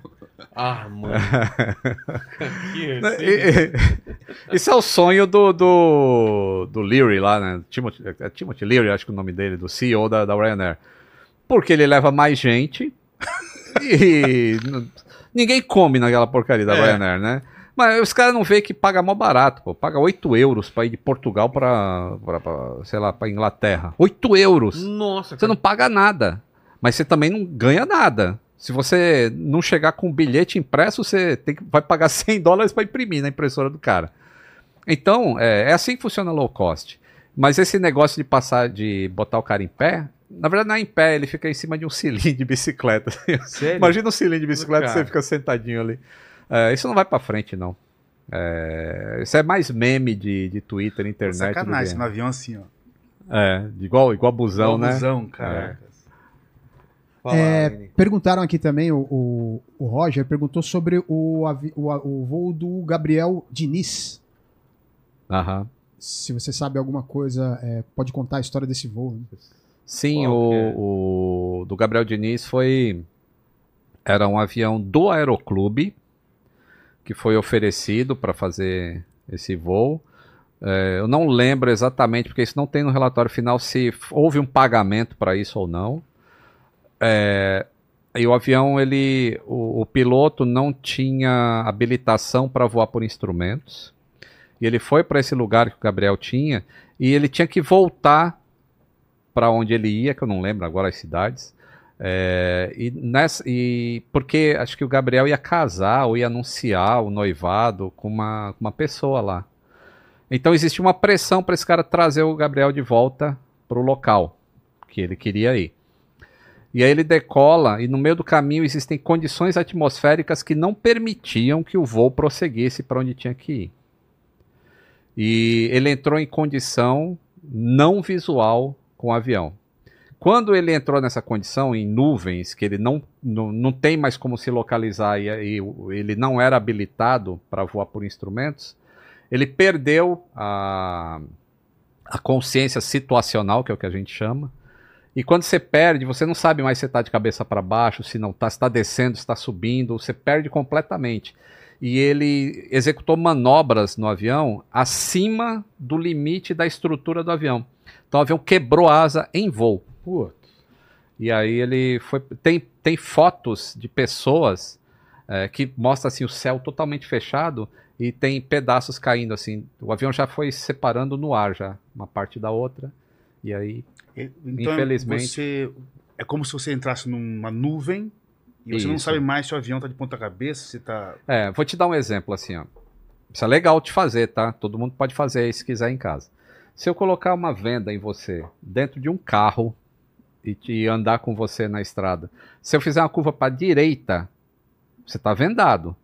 E eu te perguntar, para que lado eu tô fazendo curva? Você vai me responder, para direita. Por quê? Porque o carro faz curva para lá, o teu corpo vem para cá. É. E você sente aquela força, o teu ouvido tem um líquido que ele vai para lá e vai mandar pro teu cérebro. Ó, Bota teu fé. corpo tá indo para cá, então a curva tá para lá. Se eu te botar no avião, igualzinho, venda no molho, o avião faz uma curva para a direita e eu te pergunto, para onde o avião tá fazendo curva? Você vai falar, não tá fazendo curva, tá subindo. Ué? Porque isso é o que teu corpo sente. Porque o avião, ele inclina a asa para fazer curva. Então, essa inclinação de asa significa que o vetor de força está indo nesse sentido. Está indo para baixo, para o teu pé. Então, é isso que o teu líquido Ah. no ouvido está sentindo. É por isso que quando você está no avião e o teu copo está em cima da bandejinha, o avião faz curva e não derrama nada. Então, isso que eu não entendo. Então, porque a força está no sentido do chão do Ah. avião, o tempo todo. Então é como se você não estivesse virando, é como se você estivesse na vertical. Caralho. E aí o teu ouvido fala: opa, eu estou sentindo mais força para baixo. Então não estou fazendo curva, eu estou subindo. Entendeu? Engana. Engana. E aí é isso que acontece com um piloto lá na frente se ele não estiver voando por instrumentos. O corpo dele engana ele e ele vai falar, pô, eu tô subindo. E na verdade ele pode estar com a asa lá para baixo. Ele começa a dar comandos que só vão complicando a situação. Cego, né? Tipo. Em menos de um minuto ele já perdeu o controle do avião e vai, vai morrer. E era o próprio Diniz que tava, tava como piloto? Não. Não, era passageiro. Era passageiro. E Era esse passageiro. cara não, não sabia pilotar Ele não tinha é, qualific... habilitação para voar por instrumentos. instrumentos. É quando você vai lendo as É informações. quando você preenche um plano de voo em que você analisa a meteorologia e você sabe que quando você perder a visibilidade, você vai se guiar pelo que os instrumentos estão falando e não pelo que o seu corpo está sentindo. Bota fé. Fala, Aline. É. Ah, esse daqui é, é, é como seria? O cara meio em pé. É. assim? Nossa, cara. Na boa. Prefiro pegar um ônibus e Esse- demorar Não é? 20 horas a mais e deitado no leito. Que horrível. Imagina. Esse, Aliás, esse- esse aí já é uma versão nova, eu não conhecia esse aí não. É? Conheci o, esse já é um selim mais bonitinho. Só um negocinho no chão É. mesmo. Eu, ô, ô, Lito, não sei se você faz isso, mas dependendo do destino, eu prefiro ir de ônibus leito do que de avião. Todo o trâmite de você vai até o aeroporto, pega um avião, não sei o quê, chega no outro lugar. tá- O tempo todo, Curitiba, por exemplo. Eu, quando ia fazer show lá, eu preferia ir de ônibus leito. É? É porque é- já é longe de Curitiba, né, o, o aeroporto. Aham. E, e, cara, às vezes demorava muito. Sabe? Ah, Ah, eu gosto muito de voar, então É eu mesmo? não trocaria. Mas é, tá, já que você falou nisso, essa é uma das, das coisas que eu falo no meu curso, que as pessoas não se não percebem. Por exemplo, turbulência. Pessoa morre de medo de turbulência, porque ela não tá vendo e o ouvido dela tá falando que o bagulho tá, É. tá foda, tá muito ruim. Aí num ônibus. E aí ela começa a ficar com medo. Mas tu já foi num banheiro dar, É. uma, dar uma mijada quando tá com turbulência? Impossível. Não, com Não, não, turbulência. não, eu tô falando no, No ônibus, é. É impossível no Com ônibus. turbulência, tu vai no avião e dá uma mijada. É. Não vai pegar fora do, da privada. Agora vai no ônibus, Não, na ônibus é- estrada.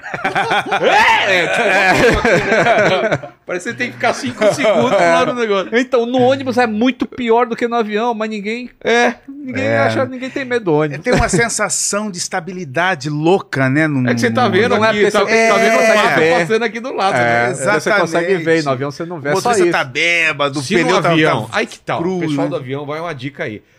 Coloca televisõezinhas na, na, na, na janela. Passando a passa- graminha. Passando a graminha lado. Passa uns boizinhos lá. Aí você tá na sensação, tipo, eu tô voando muito baixo. Muito de boa. E devagar. né, E devagar também, né? Fala, Lene. Ó, a Suzana pediu pro, pro César falar como é que foi a preparação do ator aí, se foi muito difícil interpretar um copiloto. Ai. É, foi, foi muito interessante, eu diria. Não foi difícil, porque eu não conhecia absolutamente nada sobre as funções de um copiloto, de um piloto. O que você faz no cockpit. Então a primeira coisa foi chegar num cockpit e entender minimamente ali quais são as funções para você voar. É, e aí a gente testou um pouco dessas coisas, assim, ah, como você tem que fazer check-up de tudo, como você anota todas as informações possíveis, mesmo depois que o voo já saiu.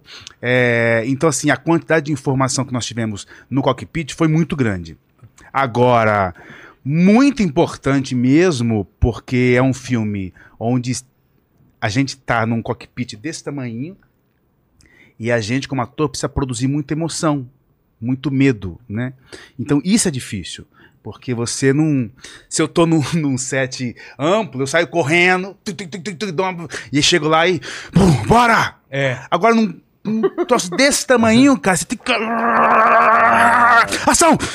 E, e tá ali construindo essa emoção é muito difícil. E me ajudou muito ter conhecido a Wendy Aham. porque ela me deu mecanismos emocionais muito bons, sabe assim, tipo, receber a medalha do pai dela era um troço que eu levava comigo e me ajudava muito para produzir emoção, para produzir aquilo que eu precisava, sabe?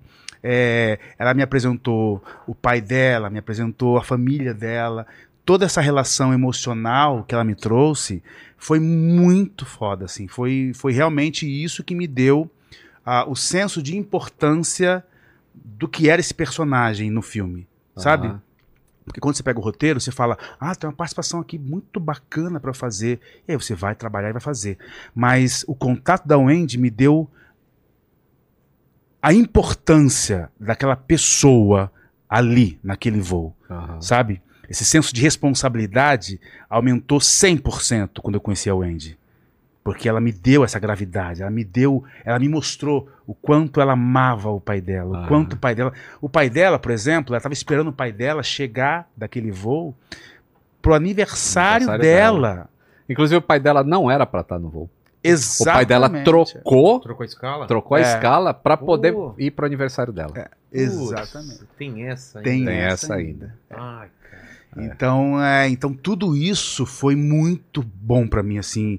Quer dizer, foi bom. Tudo isso foi informações que eu transformei em emoção Pra- pra criar pra o personagem poder criar o ali. personagem, assim. Então foi muito bacana, assim. Wendy, você te amo. Ó, o, o Doug Mestre, ele tá perguntando aqui sobre um acidente do Hércules C-130 do Exército Brasileiro. Qual deles? Se foi na Antártida? É, tem, tem, tem Mais- alguns. mais informações. É, É, tem mais alguns. informações. Eu lembro da Antártida.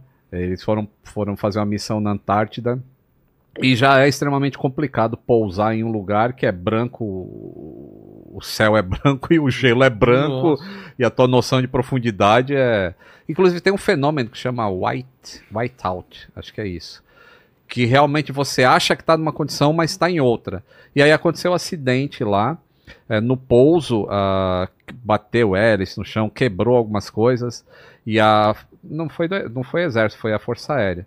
E aí a Força Aérea foi lá e conseguiu desmontar o avião e trazer de volta para a terra. É. Putz. É, deu um trabalhão. Mas eu não sei se esse acidente que ele está falando, eu não tenho muitos detalhes. Ah, acidentes de aviões é, militares é mais complicado, que a gente não tem acesso ao relatório desses acidentes, por causa do militarismo, é diferente mesmo, né? Outra. Uma curiosidade bacana que seria é, o acidente do avião dos Mamonas Assassinas. Aham. Que, é, né? O- É, isso entrou. São diversas. Teve caixa preta? Teve como saber os motivos? Teve. é, Inclusive, o filme Tá pra sair, né? É, É, né? tá pra sair, né? É. É. Ah, teve, teve um erro de comunicação, é, teve erros de procedimentos, teve fadiga, teve diversas coisas. É, lembra que eu falei? São vários. O queijo tava uma. É, vão- são várias coisas que vão acontecendo. É, inclusive na hora que ele arremete e aí vai fazer um procedimento, ele era para arremeter para a direita, ele vai para o lado esquerdo. E aí depois ele quer voltar, mas aí não pode porque tem tráfego que está pousando de voo internacional. Então são várias coisas que vão acontecendo. Ele estava com a altitude errada. Então é uma sequência de eventos. é, dá uma olhada, eu tenho um vídeo só sobre isso que eu conto passo a passo o que vai acontecendo. É um vídeo bastante visto no canal. É o Mamonas Assassinas, Aviões e Músicas. Você vai, tem toda a explicação lá. É, é meio complexo para explicar agora no- Mas tudo fica registrado nessa caixa preta, é isso, né? Tudo. É, esse específico, é, eu não lembro se ele tinha caixa preta ou não, porque dependendo da quantidade de passageiros que o avião leva, não é obrigado a ter caixa preta. Tá? É, mas num avião comercial, ele, ela grava milhares de parâmetros. Inclu- o que o piloto está vendo no instrumento isso é gravado na caixa preta. Então são duas. Uma grava tudo o que o avião está sentindo e a outra grava a voz. Tudo que é falado. Se entrar uma pessoa assim, abrir a porta aqui atrás e entrar, tem microfones de área que vão saber, ó, isso é um barulho de porta abrindo, e chegou uma pessoa e falou alguma coisa. Tudo é gravado. E essa gravação, é, a cada duas horas, ela é, ela é em loop constante. Então, a cada duas horas é apagado e é regravado por cima. Então, só tem as últimas duas horas de voo De voo. de conversação. A outra grava s- 36 horas, 72 horas, depende da caixa preta. E aí você consegue reconstituir um voo inteiro. Inteiro. Você sincroniza voz com o que o avião está mostrando. Então você consegue saber grauzinho, assim. O avião estava com meio grau de asa direita para baixo. Você consegue ver isso no, no- no- nos gráficos da caixa preta. Que da hora.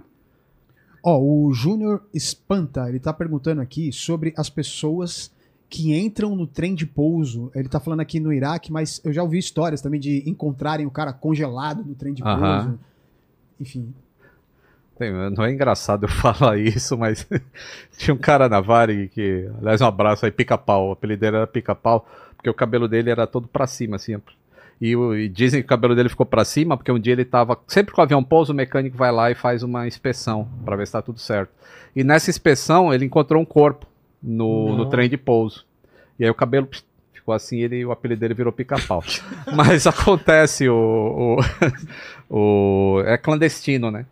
O cara entra, normalmente é funcionário do aeroporto. Acho que a vida do cara tá tão ruim que ele, ele passa, pô, vou para outro lugar para tentar uma vida melhor. E aí ele acaba entrando no trem de pouso sem saber que o- a parte do trem de pouso não é pressurizado no avião.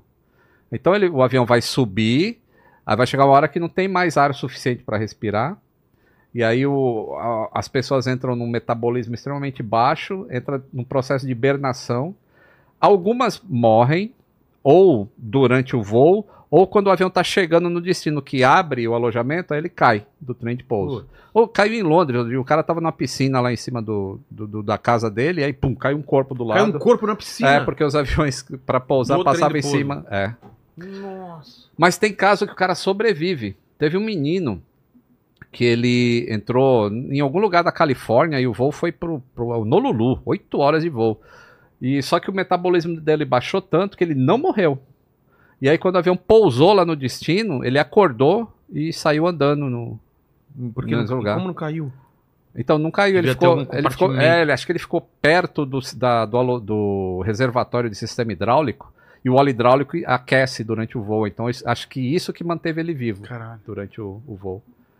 Mas é. Mas você que tá em casa, não tente fazer isso, tá? Pelo É. amor de Deus.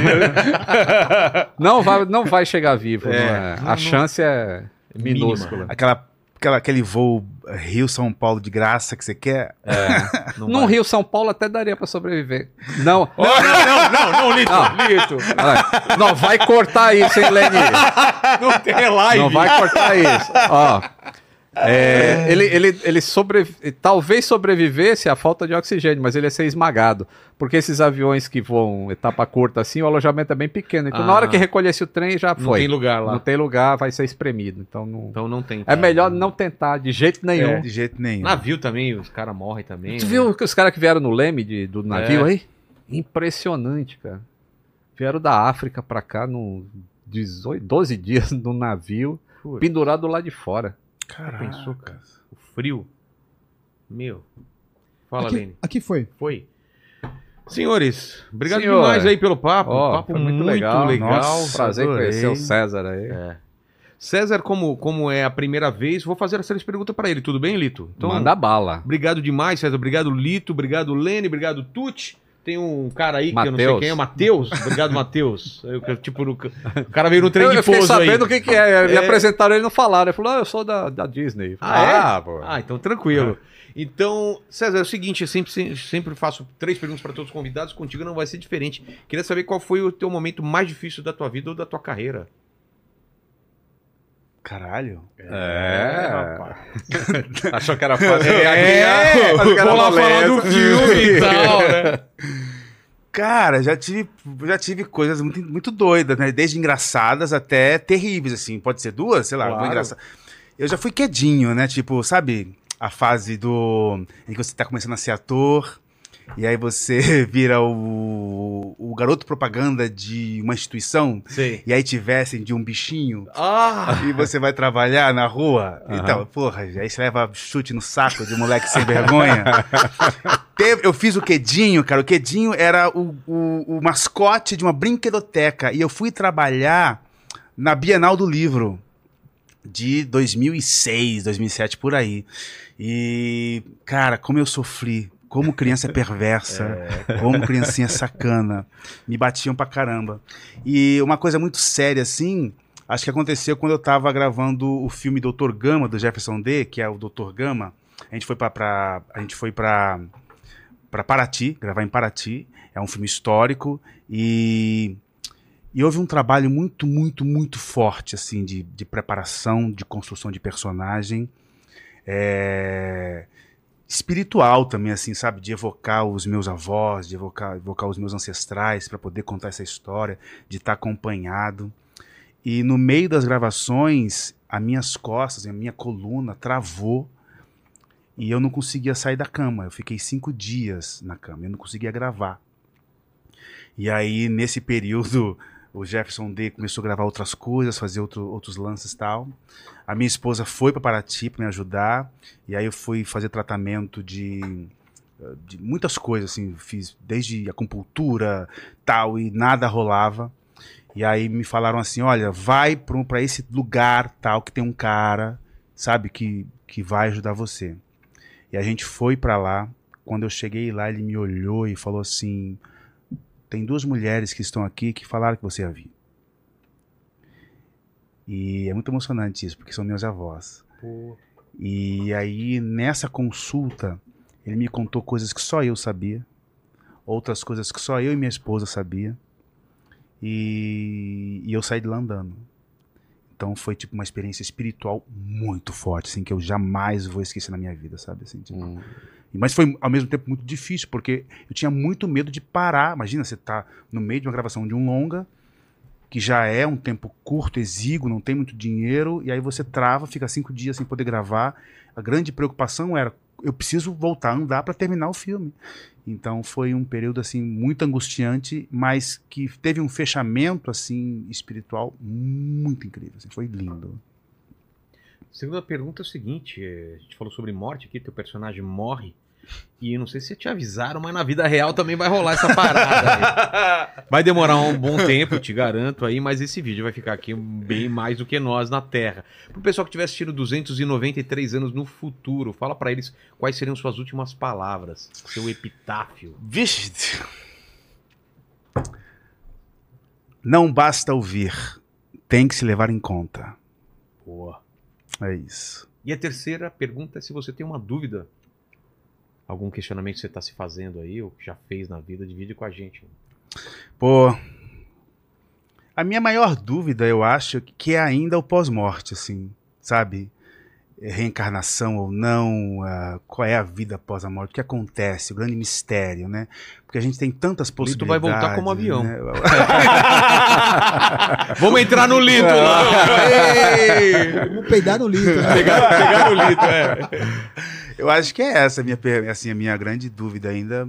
é, existencial. rola, né? O que, que É. rola, né?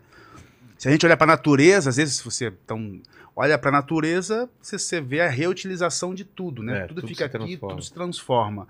Mas alma e espírito, para onde vai, assim? É tanta coisa... A gente tem uma ignorância tão grande sobre o mundo espiritual, né? Então, É. tipo, enfim. Total. Obrigado então É demais é, a vocês, obrigado a todo mundo que esteve com a gente. Lito, é, redes sociais, é, cursos, fica à vontade. Vamos lá. Falei de medo de avião aqui, falei que a gente ajudou mais de 3 mil pessoas já. Minha mulher inclusa. Vou, sua mulher inclusa. E diversas pessoas. É, então, se você está interessado em perder esse receio de voar, vai em medodevoar.com.br. Você tem suporte via Telegram. Eu participo do suporte. A gente acompanha voo junto com as pessoas. Que legal. E todo mundo vai voar. Tem depoimentos assim de pessoas que já. Os, os avós não conheciam o netinho, porque a, a, a mãe não conseguia viajar de avião. E aí entrou no meu curso, conseguiu voar e levou o neto para os avós conhecerem. Então são coisas impagáveis, assim, de, de que mudam a vida das pessoas. Meu então, pai era assim. Meu pai ia pra Bahia de, de ônibus. Pai, pega um avião. Não, eu vou de ônibus porque eu gosto de ver a paisagem. Mentira, é medo de Mentira, avião. medo de avião, então. medodevoar.com.br e é sempre um prazer estar aqui, Vilela. Estou sempre à disposição. Quase sempre, porque é muito longe. É muito longe. Então, é... Quando tiver um, um aeroporto aqui em casa, vai ficar mais Oh, fácil. É, um, um dronezinho pousando É, aí.